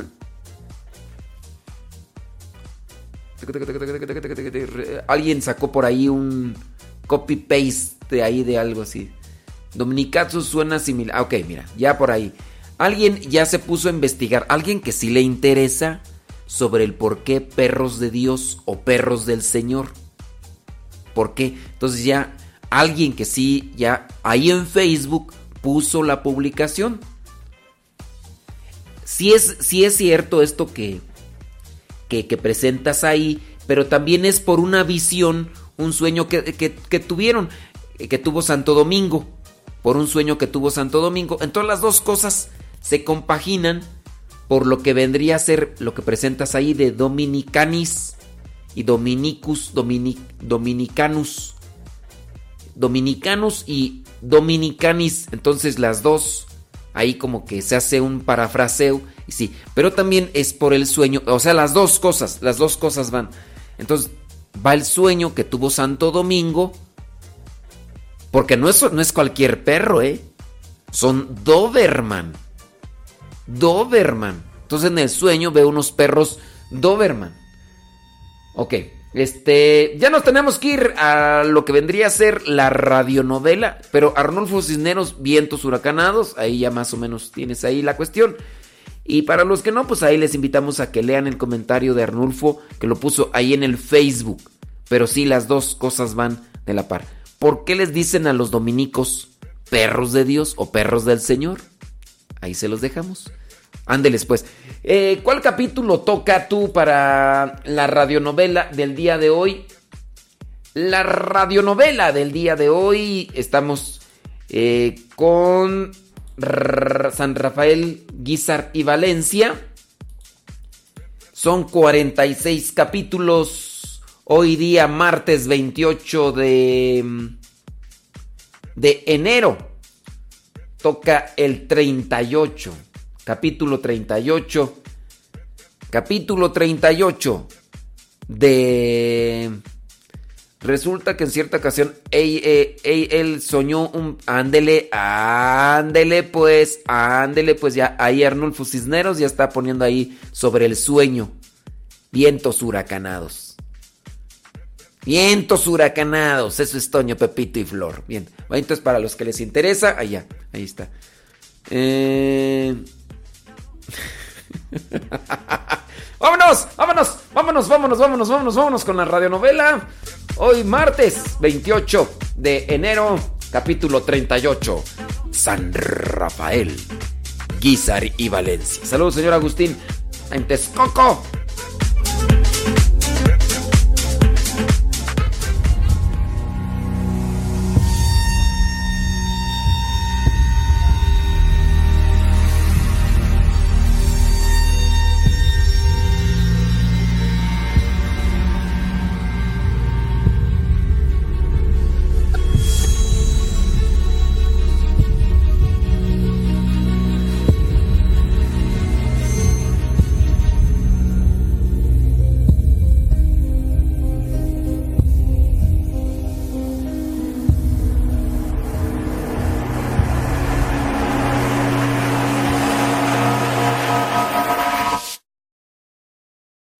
Rafael habla con los sacerdotes, tratando de ejecutar un plan que tiene en mente y que a él le funcionó en su momento. Vamos a salir a misionar. No nos vamos a detener. Pero padre, ¿y si nos descubren? ¿Tienes miedo? Nos disfrazaremos de lo que sea necesario. Tlachiqueros, obreros, campesinos, aguadores, de lo que sea necesario para no ser descubiertos.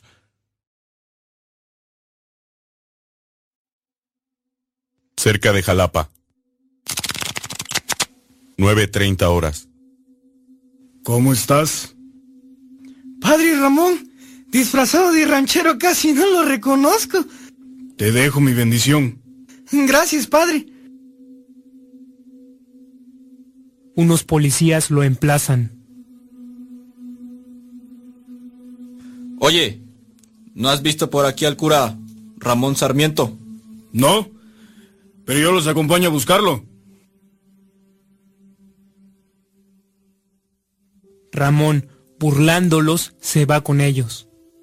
El obispo Rafael, cansado por la situación, decide trasladarse directamente a las oficinas de Tejeda para acabar de una buena vez con todo.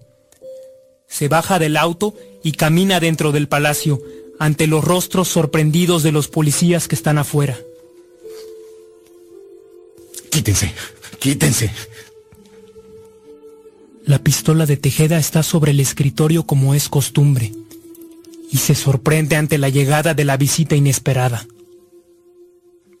Usted ha dado la orden terminante de matarme donde quiera que me encuentren. Incluso ha ofrecido dinero.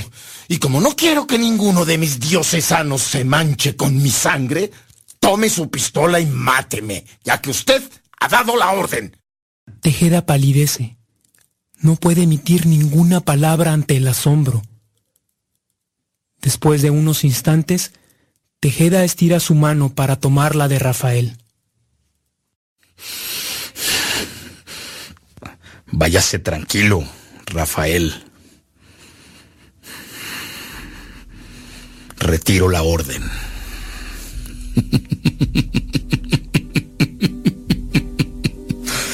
Así son los hombres de valor.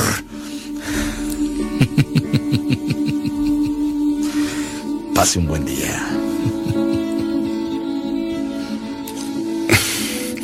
Dios lo bendiga. Porque en verdad lo necesita. Con su permiso.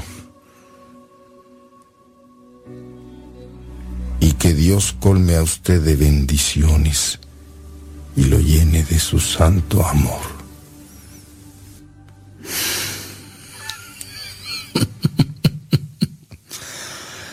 Amén, digo Padrecito.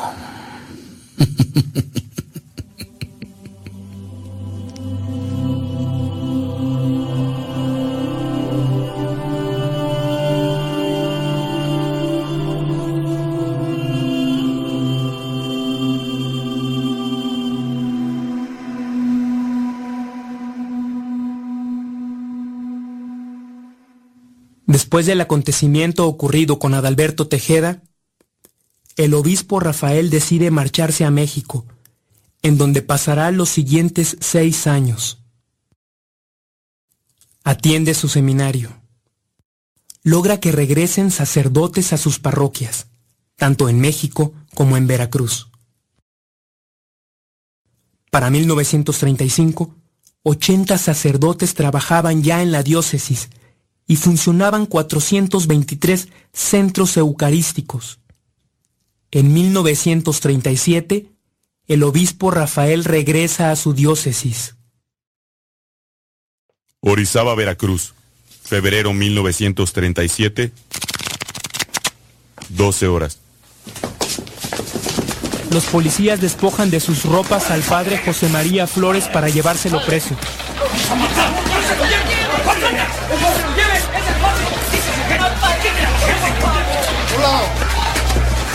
Ante el pánico de ver que la gente se acercaba para que no se lo llevaran, la policía abre fuego y matan a una niña de 14 años, hija de un obrero.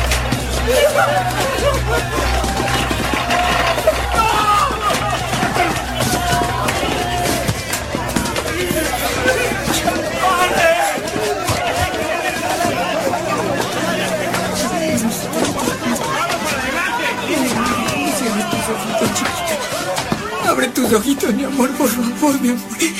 Despierta, chiquita, abre tus ojitos, mi vida, por favor. Abre tus ojitos, mi amor, por favor. Por favor.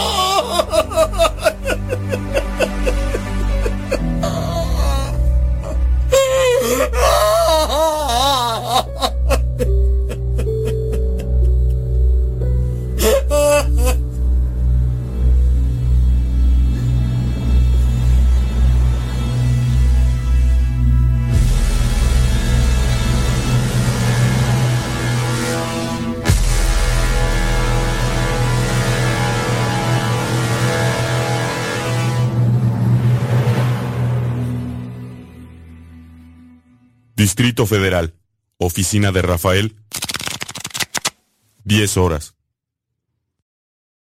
El nuevo gobernador Gonzalo Vázquez Vela, viendo que los veracruzanos no darán marcha atrás al movimiento, no tiene más opción que hablar con el obispo Rafael. Bienvenido, señor gobernador. Voy a informarle al obispo Rafael Guizar que usted está aquí. Voy a ver si lo quiere recibir. Con permiso.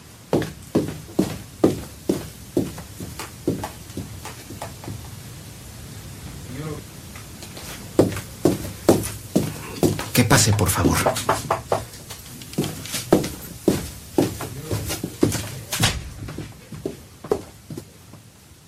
Señor obispo, vengo a suplicarle que influya en los fieles para que guarden el orden pertinente. ¿Y usted qué ofrece a cambio, señor gobernador? Le doy mi palabra de arreglar todo conforme a la ley. ¿Qué precio tan alto se ha pagado para llegar a esta negociación, señor gobernador?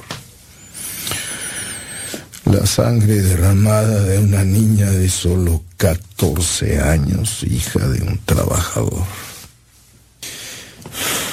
Con permiso, señor obispo.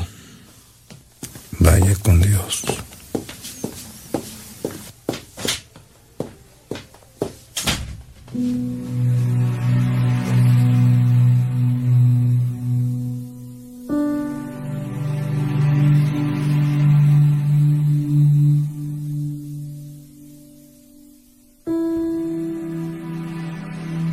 Rafael festeja su santo el 24 de octubre. La gente está a su alrededor. Sacerdotes de todos lados lo visitan. El ruido es grande.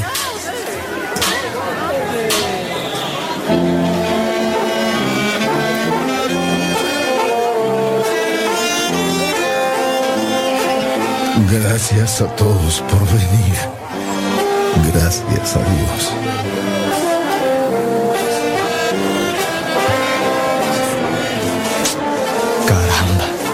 Qué desmejorado se ve.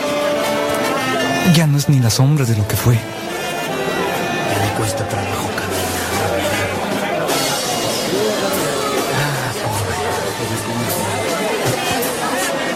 La tristeza verla así, la tristeza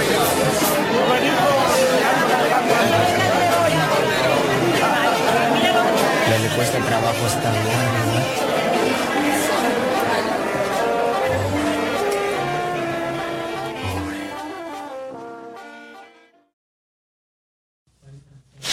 Vemos a Rafael cansado. Cierra los ojos. Qué cansado estás, Rafael. Pater noster, ques in celis, sanctificetur nomen tuum, adveniat regnum tuum, fiat voluntas tua, sicut in cielo et in terra, panem nostrum quotidianum. Da nobis odie. Et dimitte nobis debita nostra sicut et nos dimittimus debitoribus nostris et ne nos inducas in tentationem sed liberanos a malo. Amén.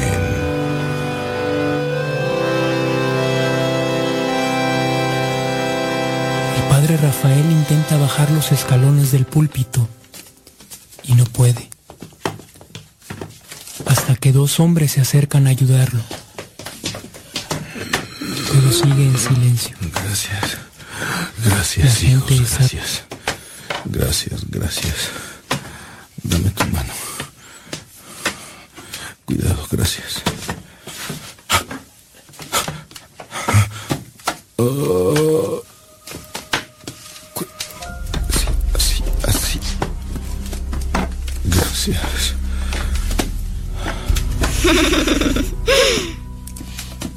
Tus piernas te sostienen.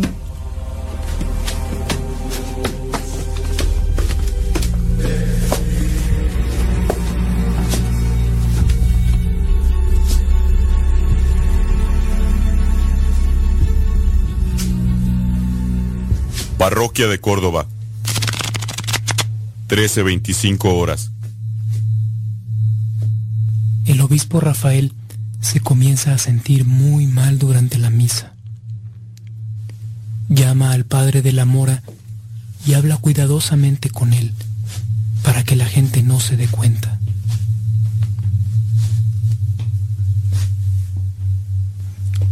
Me siento tan mal que temo que la agonía se presente de un momento a otro. Por eso deseo recibir los sacramentos con plena lucidez. Tenga la bondad de sacar el Santísimo Sagrario. Hágalo con la mayor prudencia para que la gente no se alarme, pues es la hora del sermón. Luego me da usted el viático y la unción de los enfermos.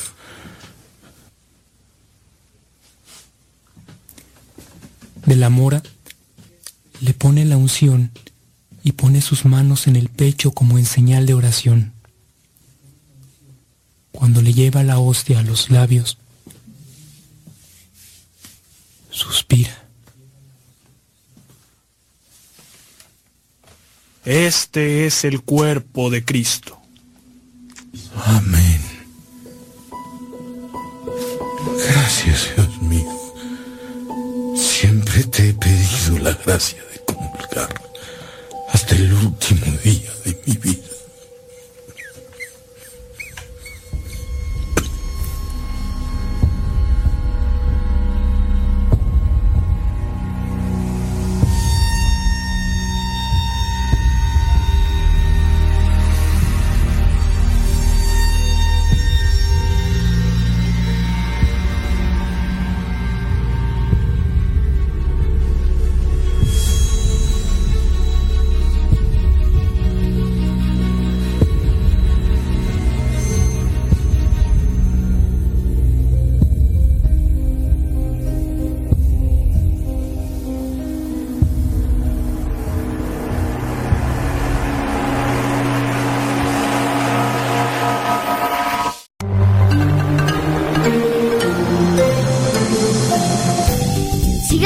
Escuchando radiocepa.com, la estación de los misioneros servidores de la palabra.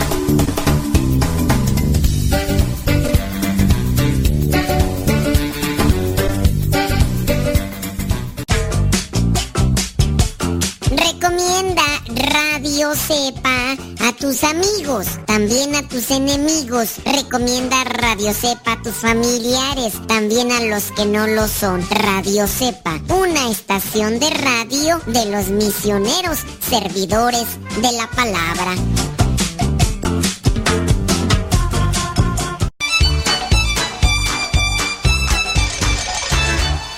Estás escuchando La Cepa, la estación de los misioneros servidores de la palabra.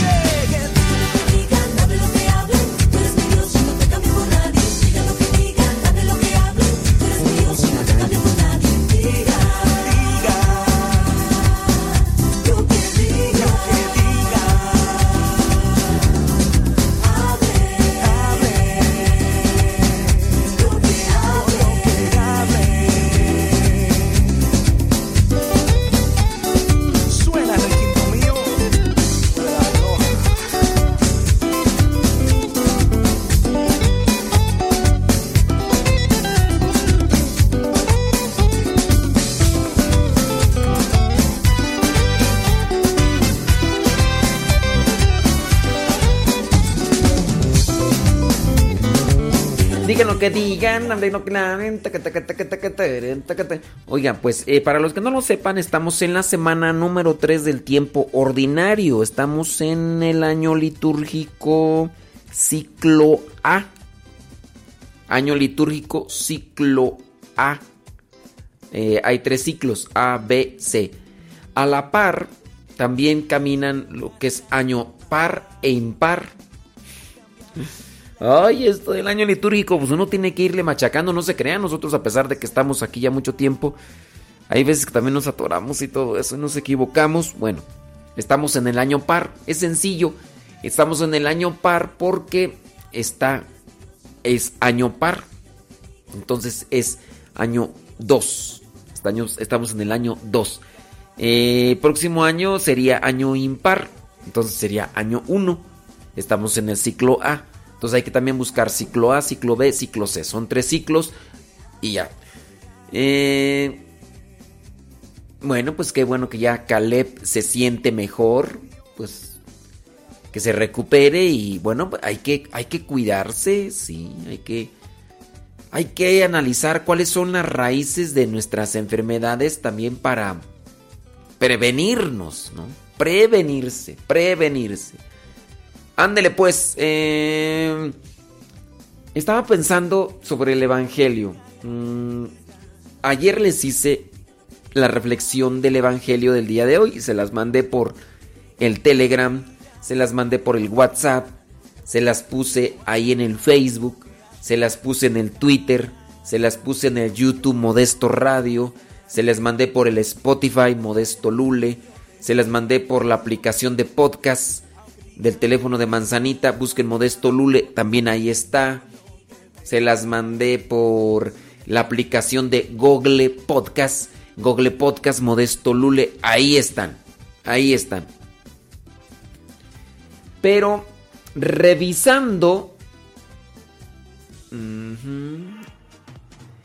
Revisando tengo una mm, explicación del Evangelio. Ah, es martes, martes, martes. Yo aquí ando viendo. Yo aquí ando viendo. Tengo, ¿Cuántas tú? Tres. No, de hecho ya tengo cuatro. Porque en este caso sería la de este año. Entonces ya serían cuatro reflexiones. Esta que hice, que supuestamente es la más antigua, la hice en el 2017. Esta otra la hice en el 2019 y me imagino que esta otra la hice en el 2018. Efectivamente, entonces, ¿cuál sería que les ponga? ¿La del 2017? ¿La del 2018? ¿O la del 2019? A ver, vamos a ver. A ver, entonces es el 2017, 2018 o 2019. Miren, uno se va corrigiendo. Espero que no nos vayamos deformando en el pensamiento. Pero también en lo que vendrían a ser las reflexiones. Uno. Eh, ¿Cuál ponemos? ¿La del 2017, 2018, la del 2019? La del 2020, pues no. Ya, porque esa ya se las mandé ayer. ¿Cuál ponemos? A ver, vámonos a... ¡Votos! ¡Vámonos a los votos! A ver, 2017, 2018 o 2019.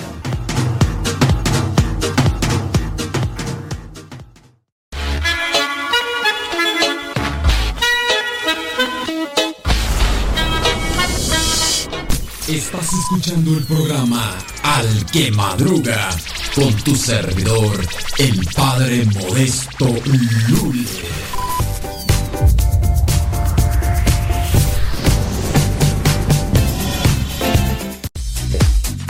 Ok, eh, va ganando 2017 con 1, 2, 3, 4, 5 votos. 2018 lleva 1, 2019 lleva 1. Entonces va ganando 2017 1, 2, 3, 4, 5, 2017. 2018 lleva 2. Lleva 2. 2018 eh, 2017 va ganando, agrega otro más, 1, 2, 3, 4, 5, 6, 7, 8, 9. 9, 2017. 2017 va ganando. Agrega otro 2017. Ya son 10. Y pues sí. No, sigue ganando 2017, 2017, 2018. Acumula 3. No, ya. 2019 eh, lleva 2. 2019 lleva 3. Pero pues, ¿cuándo vas a comparar? No, 2017 acomoda otro. Eh, 2017 acumula otro. Ah, 2017 acumula otro. 2019 acumula otro. 2017 acumula otro. Ya. Para que le ganen al 2017 en puntuación va a estar difícil. Mira, 2017 acumula otro, otro, y otro más, y otro. Y 2019, 2019. No, ya. No ganan al 2017.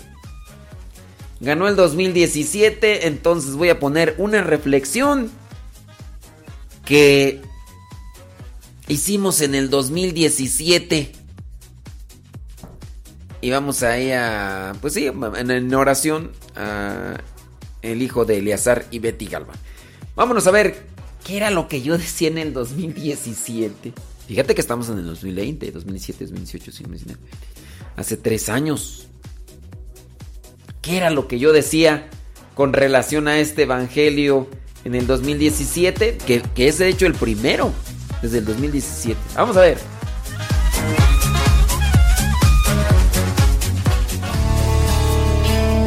En estos momentos vamos a escuchar la palabra de Dios. Dispón tu corazón para que el mensaje llegue hasta lo más profundo de tu ser.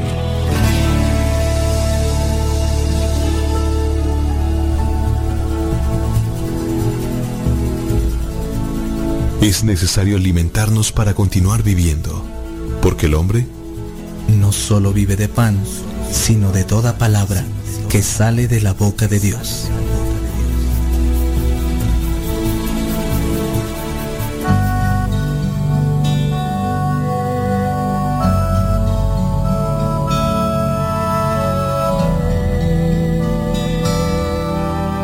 Lectura del Santo Evangelio según San Marcos capítulo 3 versículos del 31 al 35. Entre tanto, llegaron la madre y los hermanos de Jesús, pero se quedaron afuera y mandaron llamarlo. La gente que estaba sentada alrededor de Jesús le dijo, tu madre y tus hermanos y tus hermanas están afuera y te buscan. Él les contestó, ¿quiénes son mi madre y mis hermanos? Luego, mirando a los que estaban sentados a su alrededor, añadió, estos son mi madre y mis hermanos, pues cualquiera que hace la voluntad de Dios, ese es mi hermano, mi hermana y mi madre. Palabra de Dios, te alabamos Señor. El texto mal interpretado puede llevarse a acusaciones falsas, como algunos lo han hecho en su momento, diciendo que Jesucristo despreció a María por ser su madre y que en este caso María no fue virgen porque ahí habla de hermanos y hermanas. El texto distorsionado. Evangelios anteriores nos presentaban el momento en el que parientes de Jesucristo le consideran loco y por eso se lo quieren llevar a su casa. Nuevamente se ve la presencia de estos familiares que ahora sí son especificados. Habla de su madre, habla de sus hermanos, habla también de sus hermanas. Como podemos ver en el texto, no hay ninguna referencia negativa, despectiva hacia María, Madre de Jesús, ni a los otros que son sus hermanos y sus hermanas. Lo único que hace Jesucristo aquí es hacer una pregunta. ¿Quiénes son mi madre y mis hermanos? El texto, leído y reflexionado en el contexto cristiano, no es de exclusión, no es que saque a María de su vida, o en este caso a los hermanos o a las hermanas. Lo que nos refiere el texto es un sentido de inclusión. Trata de decirles a los que están ahí a su alrededor, miren, ciertamente ustedes también pueden ser mis hermanos. No quedan excluidos de mi reino, no quedan excluidos de mi amor, no quedan excluidos de mi aprecio. Ustedes también pueden serlo. Pueden ser mis hermanas, mis hermanos y hasta mi madre. Eso es despectivo. No, en ningún momento se refiere a María como yo, esa mujer no la quiero ver. Córrala, córrala, no la que tampoco mis hermanos. No. Lamentablemente, un sentido negativo, distorsionado y mal enfocado hace que se piense de esa manera. Si vemos claramente, les dice, estos son mi madre y mis hermanos, pues cualquiera que hace la voluntad de Dios, ese es mi hermano, mi hermana y mi madre. Viene una condición, una condición para ser hermanos de Jesús. La condición es cumplir la voluntad de Dios. Pero ¿cómo vamos a conocer la voluntad de Dios? Acercándonos a Jesucristo, conociendo la palabra de Dios por medio de la oración constante, la reflexión de la palabra, nos vamos a dar cuenta de las cosas negativas que tenemos y también nos vamos a dar cuenta de lo que nos hace falta, de aquello bueno que nos hace falta en la vida para poderlo abrazar y entonces cumplir con la voluntad de Dios, aunque en ocasiones pareciera ser dolorosa, porque la voluntad de Dios viene acompañada de pruebas, de sufrimientos y de humillaciones pues no importando que venga acompañado con eso, pues hay que agarrarlo, hay que abrazarlo y entonces seguir caminando. Y quizá alguno de ustedes ya también estará preguntando, bueno, entonces Jesucristo sí tuvo más hermanos y hermanas? La respuesta es sí, todos los que cumplen con la voluntad de Dios se hacen hermanos de Jesucristo.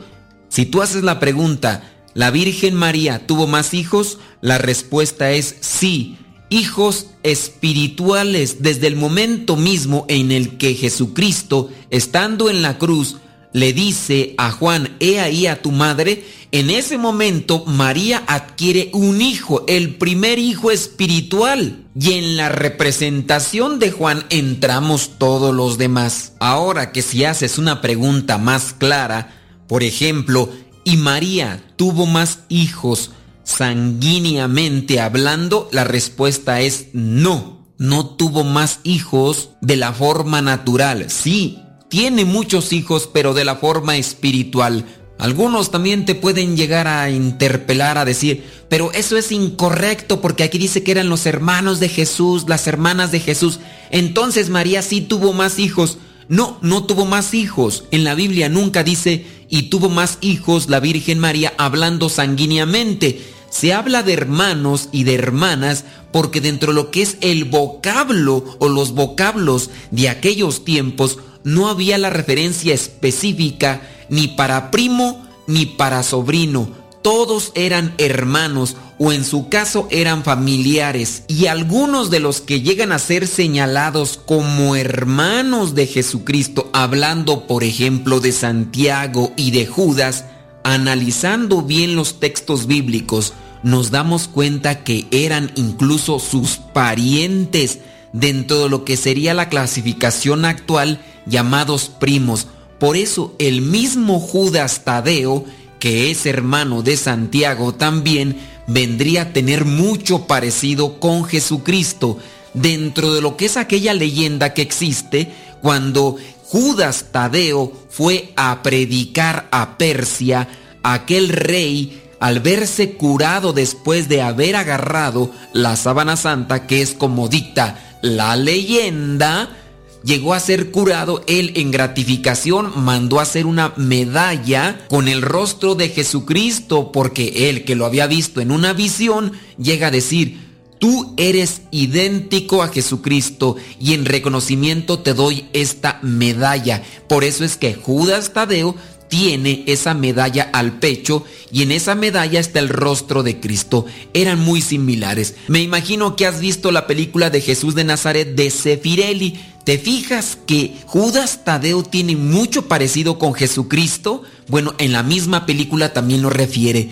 los investigadores y aquellos que se dedican a analizar bien y profundamente las escrituras han reconocido que en este caso Santiago y Judas eran primos hermanos. De hecho, la mamá de ellos dos era pariente de la Virgen María. Había vínculo. Había entonces algunos de los familiares que sí juzgaban loco a Jesús, pero también había otros que le seguían. Podemos decir del caso de Juan el Bautista, que también era el primo hermano de Jesucristo y estaba preparándole el camino. No todos los hermanos, no todos los familiares, no todos los parientes le juzgaron loco. Otros le creyeron e incluso le acompañaron en este anuncio del reino de los cielos. Finalicemos pues retomando el punto. Jesucristo no está excluyendo a la Virgen ni a sus hermanos, está incluyendo a todos aquellos que le están escuchando. Y ahora, aquellos que le están escuchando somos tú y yo. ¿Queremos ser hermanos de Jesucristo? Las mujeres quieren ser hermanas de Jesucristo, pues para llegar a ser hermanas o hermanos de Jesucristo, tenemos que cumplir con la voluntad de Dios. De ahí que nosotros ahora tenemos que esforzarnos en conocer ¿Cuál es la voluntad de Dios en mi vida específicamente? La voluntad universal para todos de forma general es que seamos santos como Dios, nuestro Padre, es santo. Pero en la situación en la que te encuentras, a mí me ha llamado al camino del sacerdocio. Siendo misionero, siendo religioso, me pide que sea santo. Es un llamado específico, particular. A ti donde te ha llamado, a lo mejor todavía estás soltero, pero tienes que vivir la santidad. O ya estás casado. Este llamado que Dios te ha hecho tendrás que vivirlo también hacia la santidad ahora donde te toca. Te invito a que profundices, reflexiones y que conozcas más de la palabra de Dios. Les mando un saludo a todos los que nos escuchan por el WhatsApp, a los que nos escuchan en la página de internet y descargan y comparten este evangelio. Espero también sus comentarios porque esto nos ayuda para ir reflexionando y nutriéndonos también de la palabra de Dios. Pido al Dios de la vida que descienda sobre cada uno de ustedes, que Dios Espíritu Santo derrame sus gracias espirituales, que les conceda los dones materiales y espirituales que cada uno de ustedes necesita, que Dios Espíritu Santo les conceda la paz, les conceda la sabiduría, les conceda la fortaleza y les conceda el don de la humildad para que sigan escuchando la voz del Señor y sobre todo sigan acercándose más a Dios, que es el único que nos da la verdadera felicidad. La bendición de Dios Todopoderoso, Padre, Hijo y Espíritu Santo, descienda sobre ti y le acompañe también a tu familia. Síguenos ahí por las redes sociales, busquen nuestra página www.modestolule.com. Se despide el Padre Modesto Lule de los misioneros servidores de la palabra. Hasta la próxima.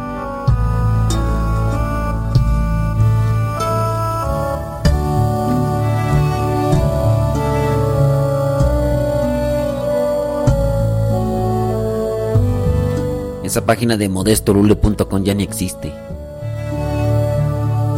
Ya no la pagué. Como ya no la pagué, me la quitaron.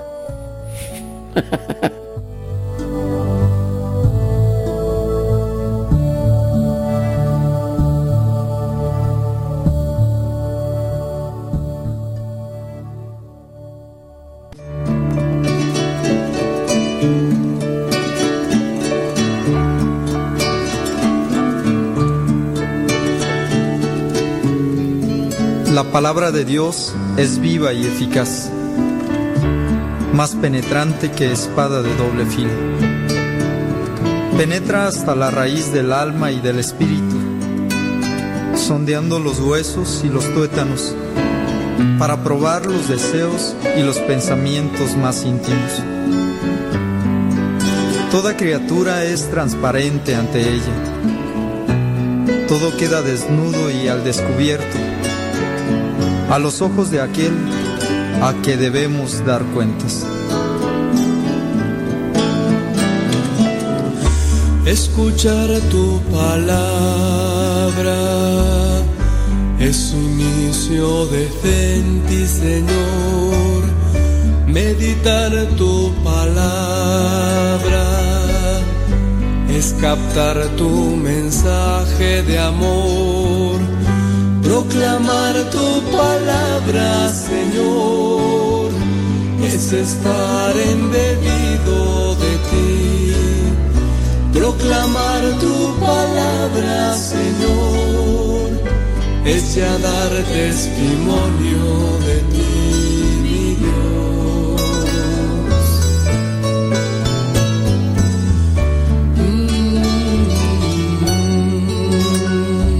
Escuchar la palabra de Dios es elevar el espíritu a las alturas de la sabiduría divina. Esta sabiduría nos capacita a forjarnos una vida pujante de amor y a llevar a los demás a esta escuela divina.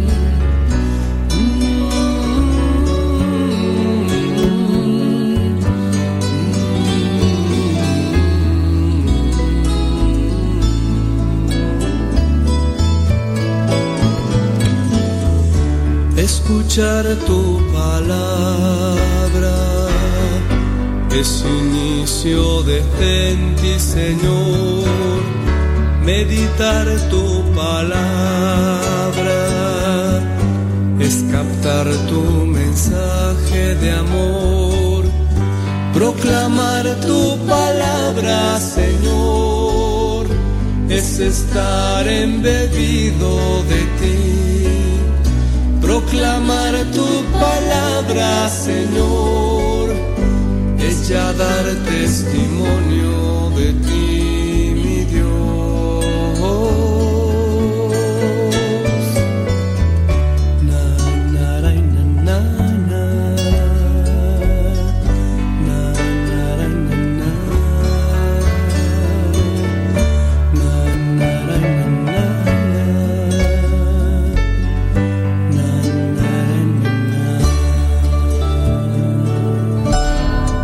Dios es mi hit, mi número uno. Dios es mi hit, por eso lo amo. Tú estás aquí y todo ha cambiado. También es tu hit, por eso te amo. Me has dado amor, un amor santo. Tú estás aquí, todo has logrado. Tú eres mi amor, amor de hermano. Y quiero decir que solo te amo. Tu sonrisa es lo que más quiero. Toca mi amor todo lo cierto que en mi corazón tengo guardado. Tierno amor de niño atrapado. Furia violenta de sentirse amado. Toma mi amor porque es sagrado. Bendito amor que tú nos has dado, fruto del amor encarnado. La ira, ira, ra, ra, ra. La ra, ra, ra, ira, ra, ra, ira, ra, ra. La ira, ira, ra, ra. La ra, ra, ra, ira, ra, la, la, ira, la, la. Dios es mi hit, mi número uno. Dios es mi hit, por eso lo amo. Tú estás aquí y todo ha cambiado. También es tu hit, por eso te amo. Tú eres mi amor, gozo anhelado, furia bendita de ser elegida. Mi compañía para toda la vida. Te amo y me amas para toda la vida. Tu sonrisa es lo que más quiero. Toca mi amor todo lo cierto que en mi corazón tengo guardado. Tierno amor de niño atrapado. Furia violenta de sentirse amado. Toma mi amor porque es sagrado. Bendito amor que tú nos has dado. Fruto del amor encarnado. La era, era, ra, ra,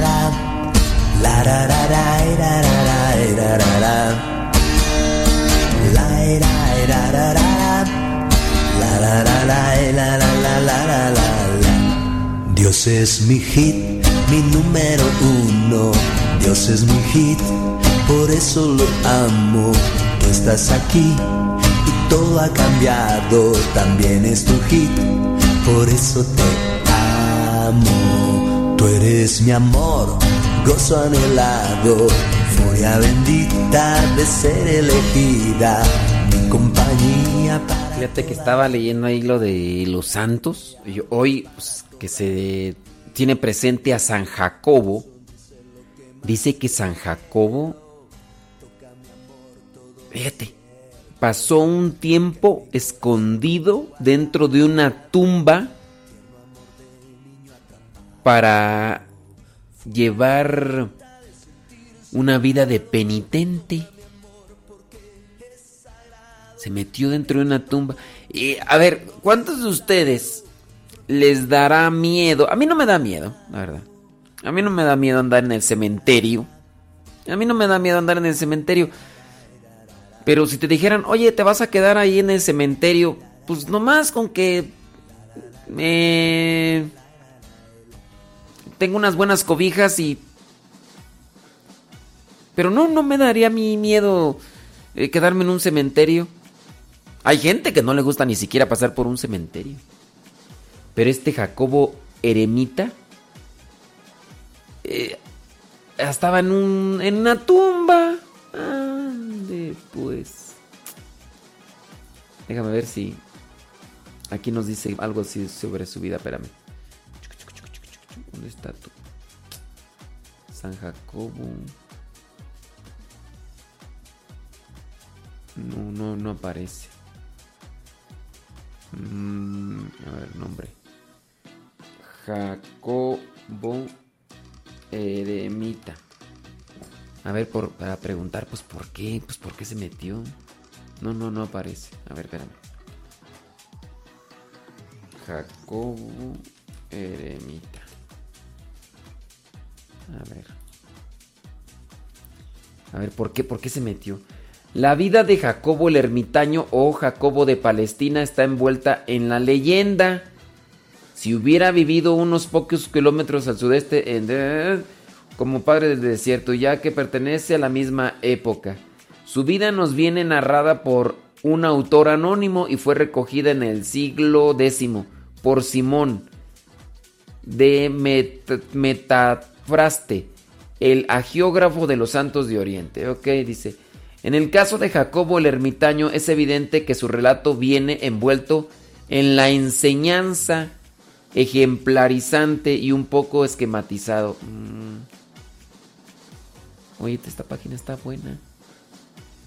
Porque dan a conocer así un poco más sobre los santos. Me late esta página. Dice, una vez le trajeron a una joven... A ver, dice... Ok, entonces está ahí metida entre la leyenda y todo, pero eh, hay algunas cosas que son agregadas como para poner una enseñanza. Una vez dice, le trajeron una joven poseída por el demonio y dicen que el santo la curó y quiso restituirla a la familia. Sin embargo, le pidieron que permaneciera con él unos días más, ya que no estaba aún del todo restablecida. Y fue esa la ocasión que encontró el maligno para conseguir la caída del santo. Pues a quién se le ocurre también pues dejar la muchacha ahí con Jacobo. En efecto, Jacobo, que en tantos años había resistido tantas tentaciones, esta vez cayó en ese mismo lugar, ante su celda. Pues también se la dejan ahí. Oye. Dice, como dramáticamente lo va desgranando la vida. Y no solo abusa de la joven, sino que, cegado por la pasión y desesperado por su propia caída, la mata y arroja a su cuerpo al río, a un río cercano. En vez de conducirse con la penitencia, cae en un pecado aún mayor.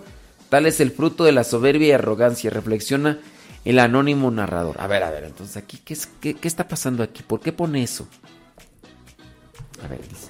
Muchos otros milagros y sobre todo curaciones obraba el santo en su cueva, de tal manera que gente de toda condición le traían enfermos. En una ocasión, tentado por la codicia, a ver, ¿por qué dice aquí? Ehm, bueno, nunca santo todos los días. Ah, ok. Ah, ok, ya, ya entiendo. Jacobo está ya completamente desesperado, creyéndose de todo fuera de una posible salvación, y dispuesto a volver al mundo com- como irredimible. Sin embargo, no hay hombre, por muy bajo que haya caído, al que Cristo no tienda la mano. Y en medio de su, en medio de su desesperación, unos monjes aconsejan a Jacobo que vuelva a su vida de penitencia y expiación. Así lo hace. Se esconde por años en un sepulcro, como muerto en vida, a llorar sus pecados, implorar su misericordia. Ah, ya, ya, ya, ya, ya. O sea, si está envuelto entre la leyenda, entre la enseñanza y todo. Y pues le llevaron a esta muchacha que la cure y pues... Poninas, dijo popochas y... Dice que también hizo otras cosas malas, dice... Eh, dice... Algunos que querían su caída le prepararon una trampa. Le enviaron una prostituta que con el pretexto de que la curara de un mal en el pecho, lo provocó. Pero el santo comprendió el engaño, no solo pudo resistir la tentación, sino que acabó consiguiendo la conversión de la prostituta. Muchos otros milagros y sobre todo curaciones obraba el santo en su cueva de tal manera que gente de toda condición le traía enfermos para que los sanase. En una ocasión fue tentado en la codicia cuando se le ofreció una gran suma de dinero por la curación del hijo de un senador. Sin embargo, el santo rechazó el regalo, aclarando que recibirlo sería como comerciar con los dones de Dios. Pero después con la muchacha, que estaba así poseída por el chamuco, pues sí la curó, pero después aquí pues también se la dejan ahí más días en la celda, pues óyeme, pues.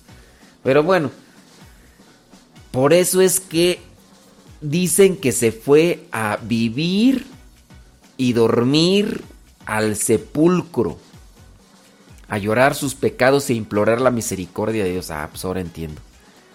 Dice, muchos años más tarde, una gran sequía asola la región, se organizan ayunos y rogativas, pero nada surte efecto. Entonces se le es revelado al obispo del lugar, hombre santo y piadoso, que busque a un hombre que se haya escondido en una tumba, para que él, para que este hombre santo escondido en la tumba, ruegue por el fin de la calamidad. Así lo hace y encuentra a Jacobo, a quien le pide que ore. En cuanto el santo intercede, la lluvia cae a raudales. Así salva Dios a su pueblo. Pero además el propio Jacobo recibe del cielo la señal de que su penitencia fue recibida y sus pecados perdonados.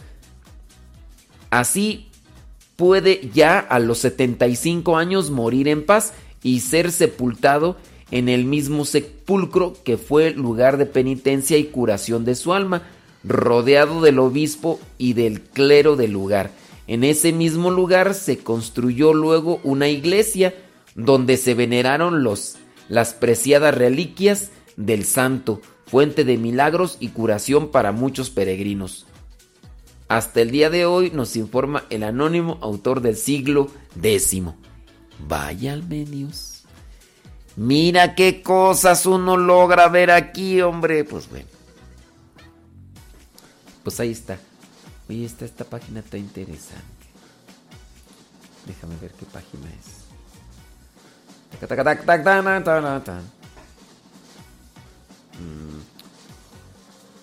Ah, vaya, vaya. Déjame ver si es católica católica, porque hay católicas que son protestantes.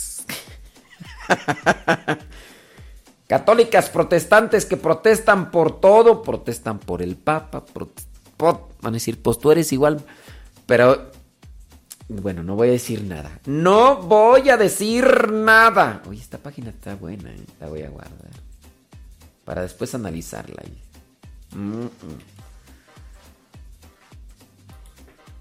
Listo. Ándele pues, ya la guardé. Ya la guardé. Ok, este santo es Jacobo el ermitaño. Sí, Jacobo el ermitaño.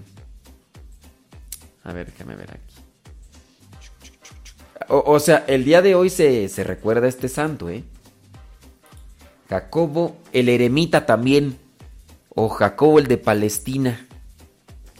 Así, así. Es que acuérdense que en, aquellos años el apellido como tal no, no existía. Eran solo nombres.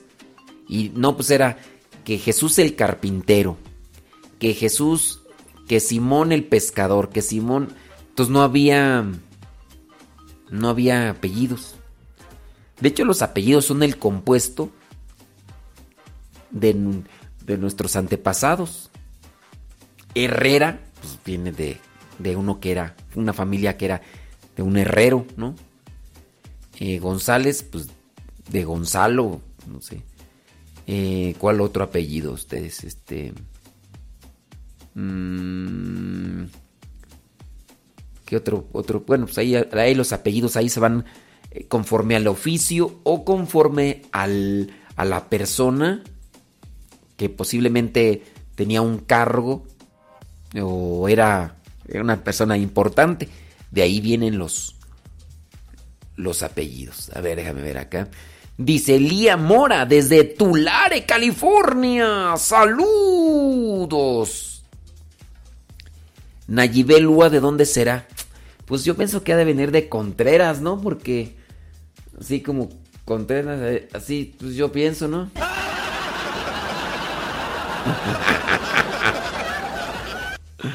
Juanita Lázaro, pues ha de ser de. pues, de Lázaro. Pues sí, Hernández Hernández. Pues quizá. Her- Hernández de Hernán, puede ser. Puede ser. Sí, pero antes no existían los apellidos y todo eso. Oigan, me hicieron una pregunta por Twitter y empecé yo a investigar. Jacobo el Eremita. Sí, algo así. Ja- Jacobo el Eremita. Sí, no, sí es Jacobo el Eremita. Este, me hicieron una pregunta sobre eh, la forma en que se escribe las citas bíblicas. Los cristianos que no son católicos tienden a escribir de una forma y nosotros los cristianos católicos tendemos a escribir de otra. Y ya por ahí estuve investigando con el padre eh, Emi Cueto, el padre Ogro, que está allá en Perú. Le pregunté, Padre Ogro, eh, ¿por qué esto, esto y esto esto? Entonces ya me estuvo dando por ahí una explicación. Nada más que me va a tocar a mí ahora investigar sobre la gramática. A ver, ustedes que viven allá en Estados Unidos, a ver si me ayudan. Si saben bien inglés, pues me van a ayudar. En la gramática, eh, allá en Estados Unidos, en inglés. La gramática tiene cierto tipo de especificaciones. Por ejemplo, después del número que anuncia un capítulo, ¿qué sigue? ¿Dos puntos o coma? Porque eso es lo que quiero yo analizar en la gramática, cómo se escribe en la gramática. En español, hablando en español, después del capítulo va una coma. Y eso es lo que tengo que analizar. O si ustedes por ahí han encontrado un artículo que me explique más, más bien, más mejor, eh, eso pues se, los voy ahí a, agradecer. Me mandan ahí el link. Pero mándenmelo al Facebook, eh, por inbox. Dice saludos hasta Sur Carolina. A Uriel, Alma y Tomasa, por cierto. Hoy es día de tu santo, porque hoy es día de Santo Tomás de Aquino. ¡Tomás!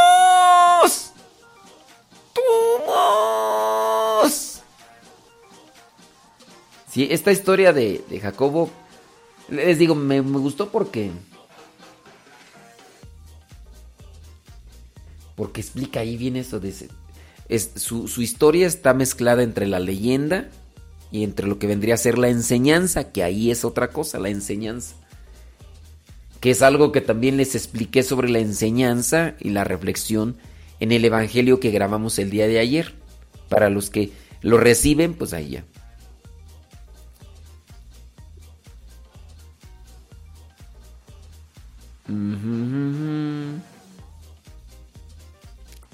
Bueno, ahí, si, si saben de gramática, ahí me pasan las reglas de gramática para los números y ya. Pe- Pero son las reglas de gramática para con- cuando uno escribe números, ¿ok? La gramática inglesa. Ahí se los encargo. No nada más es de lo que ustedes piensan, porque hay veces que sí, ay, pues yo pienso que yo, pues yo creo, no, no, aquí vamos a la fuente.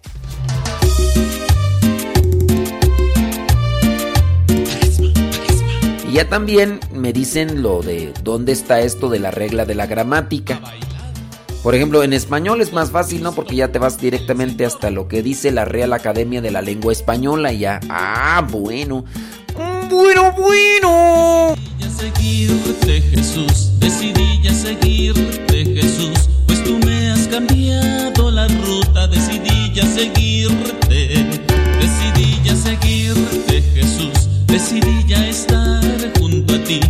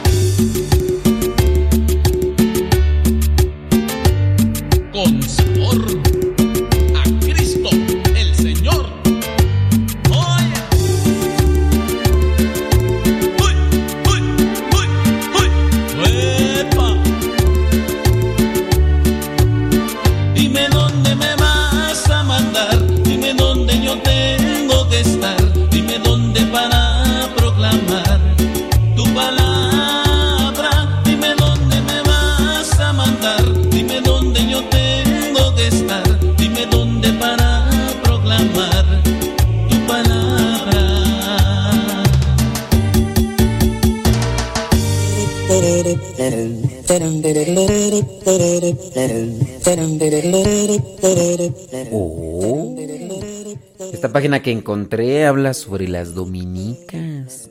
Oh. Mm, mm. Interesante esta página. Ah. Es que estoy leyendo sus comentarios.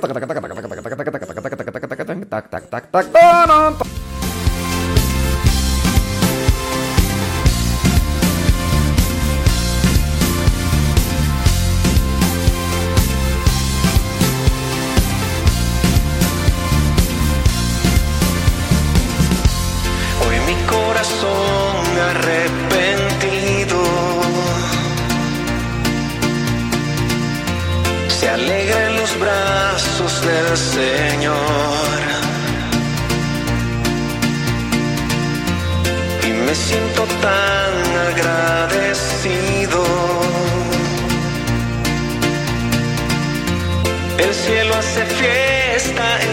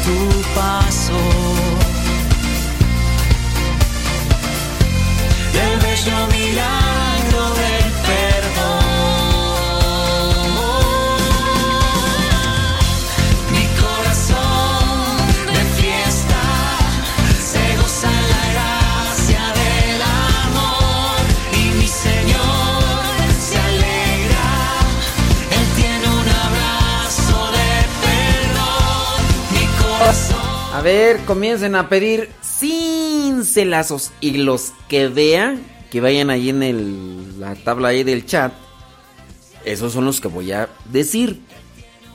Comiencen. Recuerden que los cincelazos son pequeños pensamientos.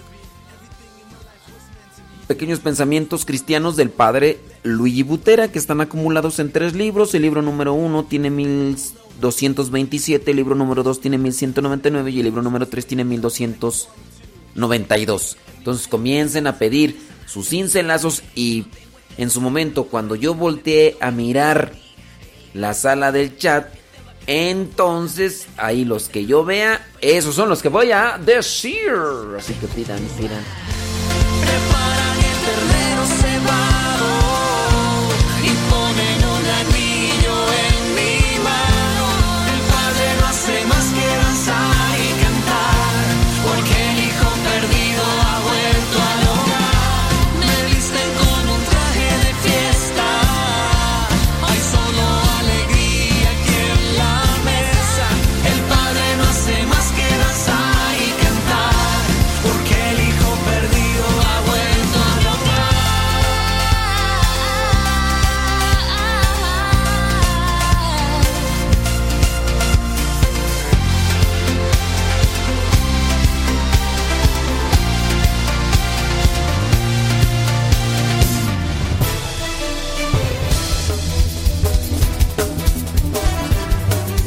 Las noticias, pero noticias con pilón. Aquí no decimos las noticias como todos. Aquí nosotros le ponemos un pilón.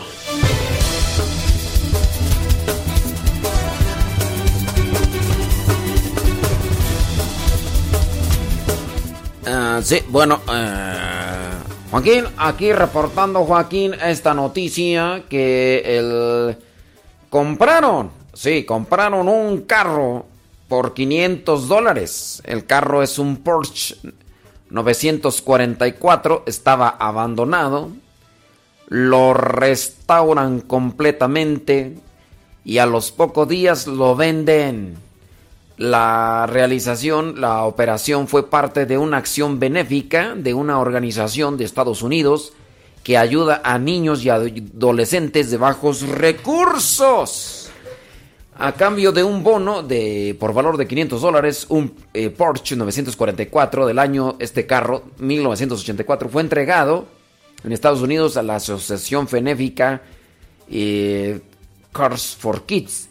Su mal estado de conservación hizo que antes de sacarlo a subasta para recaudar fondos para los niños y adolescentes de bajos recursos, la entidad decidiera realizarla, realizarle una restauración completa. Dijeron, bueno, pues alguien los regala estos automóviles. Bueno, no, no los regalan, pues por 500 estaba abandonado. Entonces dijeron, vamos a darles una modificación. Del trabajo se encargó un especialista, obviamente, el señor Larry Cosilla, quien en apenas en dos días cambió totalmente la imagen del deportivo que estaba sin uso desde hacía casi dos décadas.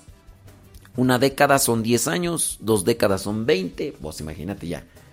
Dice, la tarea fue intensa, ya que el vehículo presentaba un interior, un interior mohoso, o sea, con mucho moho y sucio, con insectos e incluso nidos de ratas, por lo que tuvo que ser desmontado prácticamente en su totalidad el carro para realizarle una limpieza profunda. La pintura exterior también estaba en muy mal estado, lo que obligó a pulir toda la carrocería, porque pues ustedes ya saben, y si no saben, pues se los digo, si van a pintar el carro, pues tienen que despintarlo todo, todo, todo, todo. Además fue necesaria una restauración del motor que estaba lleno de excremento de ratas y también le dieron un cambio de cubiertas. Terminado el trabajo, el restaurador público, no, pu- publicó, no público. Bueno, es que trabaja para los, eh, la gente, entonces es un restaurador eh, público.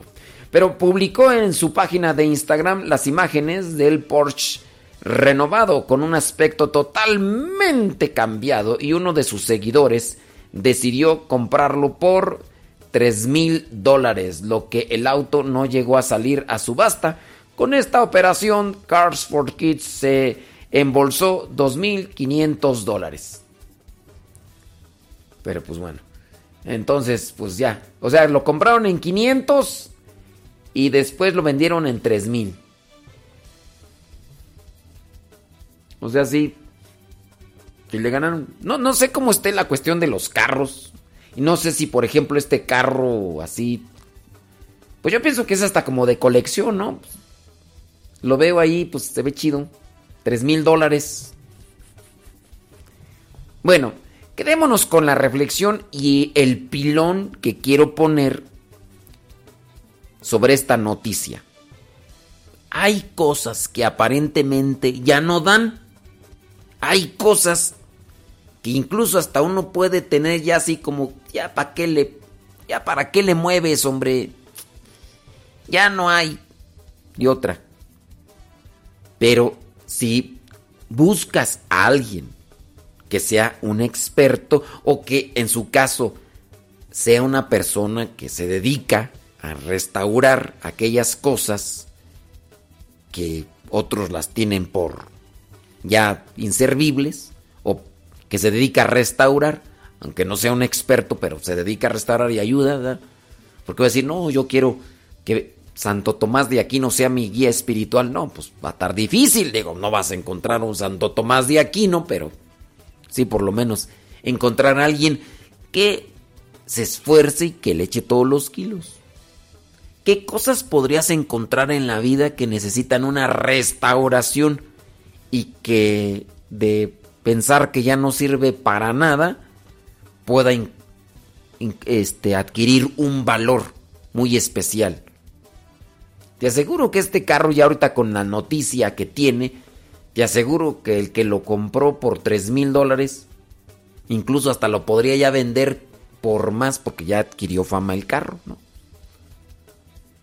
Pero sí, eh, volviendo al punto, cuando ya se piense que las cosas ya no tienen restauración, ya no tienen arreglo, busca, busca. Y si encuentras a alguien que sepa ayudar en estos casos, vamos a poner en en ejemplo el matrimonio. No, ya, ya, ¿para qué? Ya no hay nada que hacer, ya, ya se acabó. Uh, no, ya. Tienes que buscar. Si encuentras a alguien quien ayude en la reparación del daño que se han provocado como matrimonio, puede ser, puede ser que adquiera otra nota, otra perspectiva, ¿no? Échenle la gana, échenle galleta. Digo, yo ahí les dejo la nota y les digo, sí se puede. Sí se puede.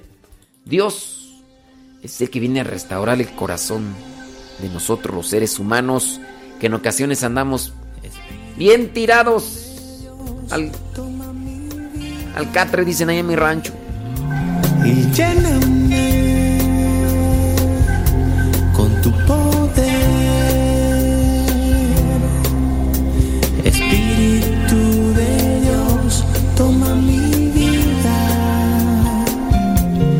Lléname con tu poder.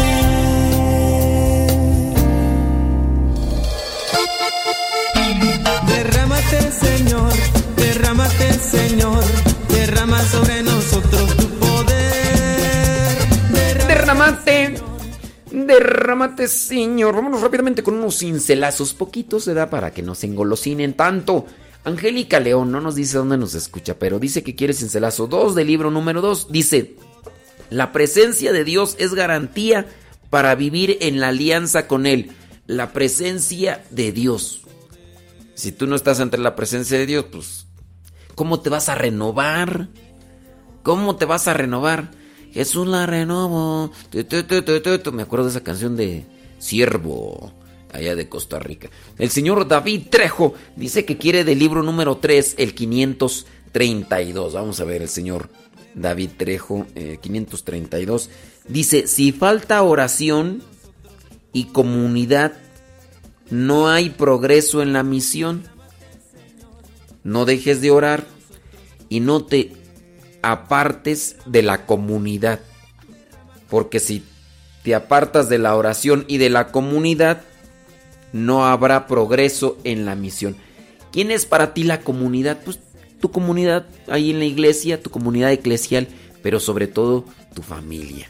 La familia siempre tiende a ayudarnos y decirnos, oye, no, la chifle es que es cantada. No hagas esto, mira que... Oh, pues, hombre, oh, te, mira, entonces nos van corrigiendo.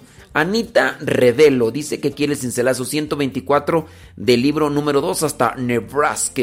Ándele pues, 124 del libro número 2 dice así, pon mucha atención.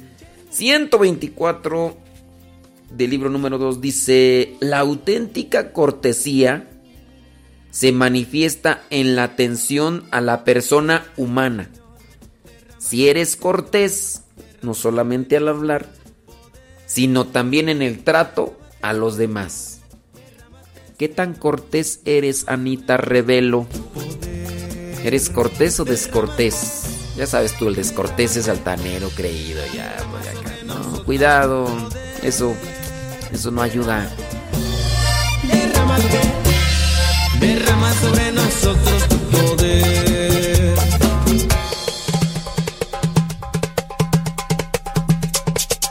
Y que el Espíritu de Dios te mueva.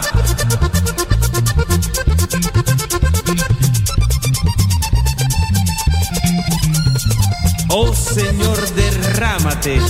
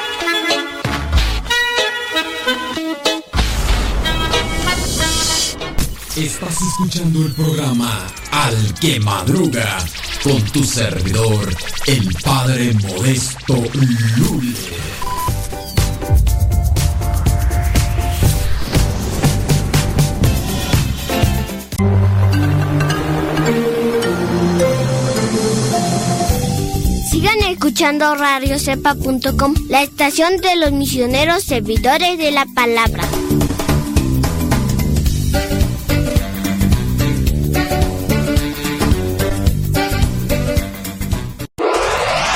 www.radiocepa.com transmite desde el Seminario de Teología de los Misioneros Servidores de la Palabra, ubicado en Texcoco, Estado de México.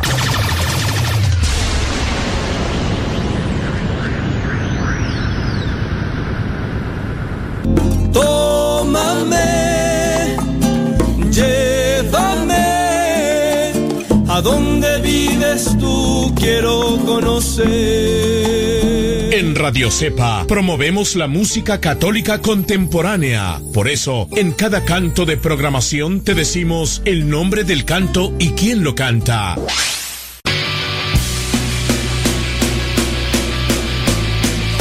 palabra y no puedo parar. Lo que me das en ningún lado lo puedo hallar.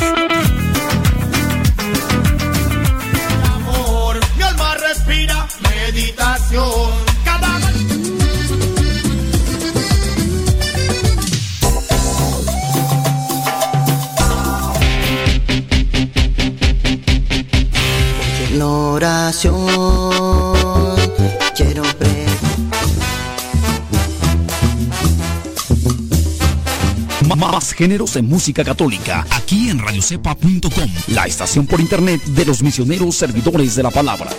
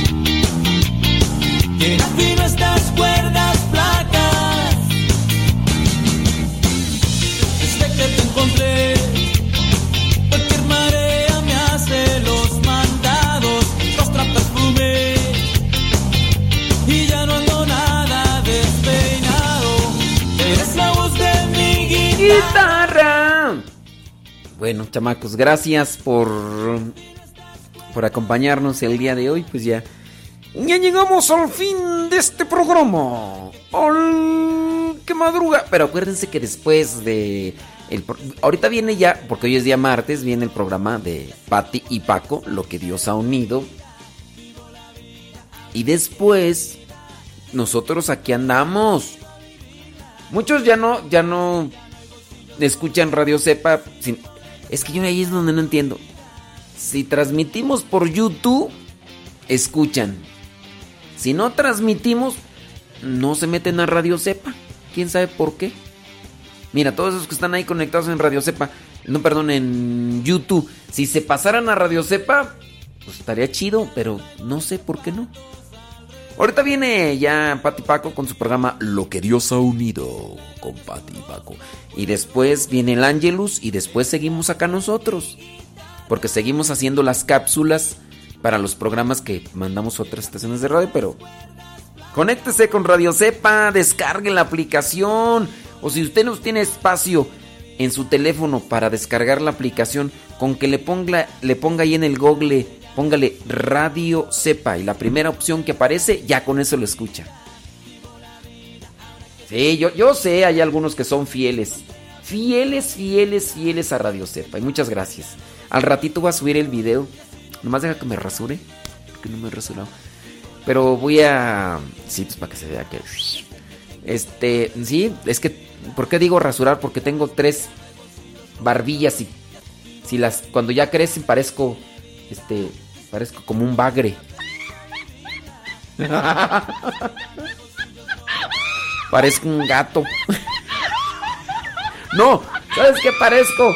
¿Qué parezco cuando me dejo crecer la barba? Parezco una foca.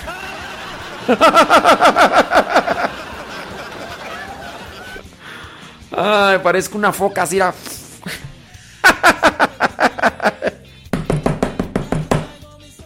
Ay, Dios mío, santo. Pero bueno, gracias. Muchas gracias los que están ahí conectados. Y viene Pati Paco con lo que Dios ha unido. Y después del Ángelus, aquí seguimos. Radio Cepa, acuérdense, Radio Cepa. estas cuerdas flacas. Vivo la vida ahora que tiene vida. Desde que te encontré he aprendido a vivirla. Desde que entraste ya no hay bolsillo roto. Ya salirme de tu vida. Vivo la vida ahora que tiene vida. Desde que te encontré aprendido a vivirla. Desde que entraste ya no hay bolsillos rotos.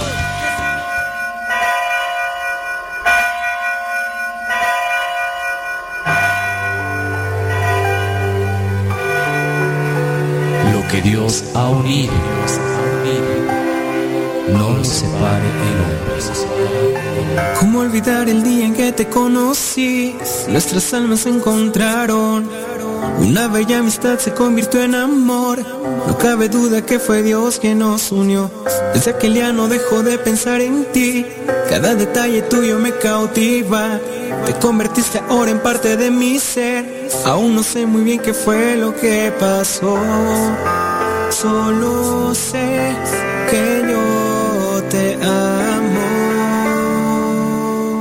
Qué tal hermanos, aquí en su programa Lo que, lo que Dios ha unido con sus servidores. Pati. Y Paco, y ante todo saludos, bendiciones y pues seguimos esperando sus, sus mensajes, sus sugerencias, sus saludos. Algunos se han cumplido, otros no, quizás porque es año nuevo, algunos no, todavía como que no despiertan del año del 19, pero estamos aquí trabajando hermanos, echándole muchas ganas. Y pues hoy vamos a hablar de un trabajo que hemos realizado en una parroquia, en las cuales nos han invitado el sacerdote junto con las catequistas.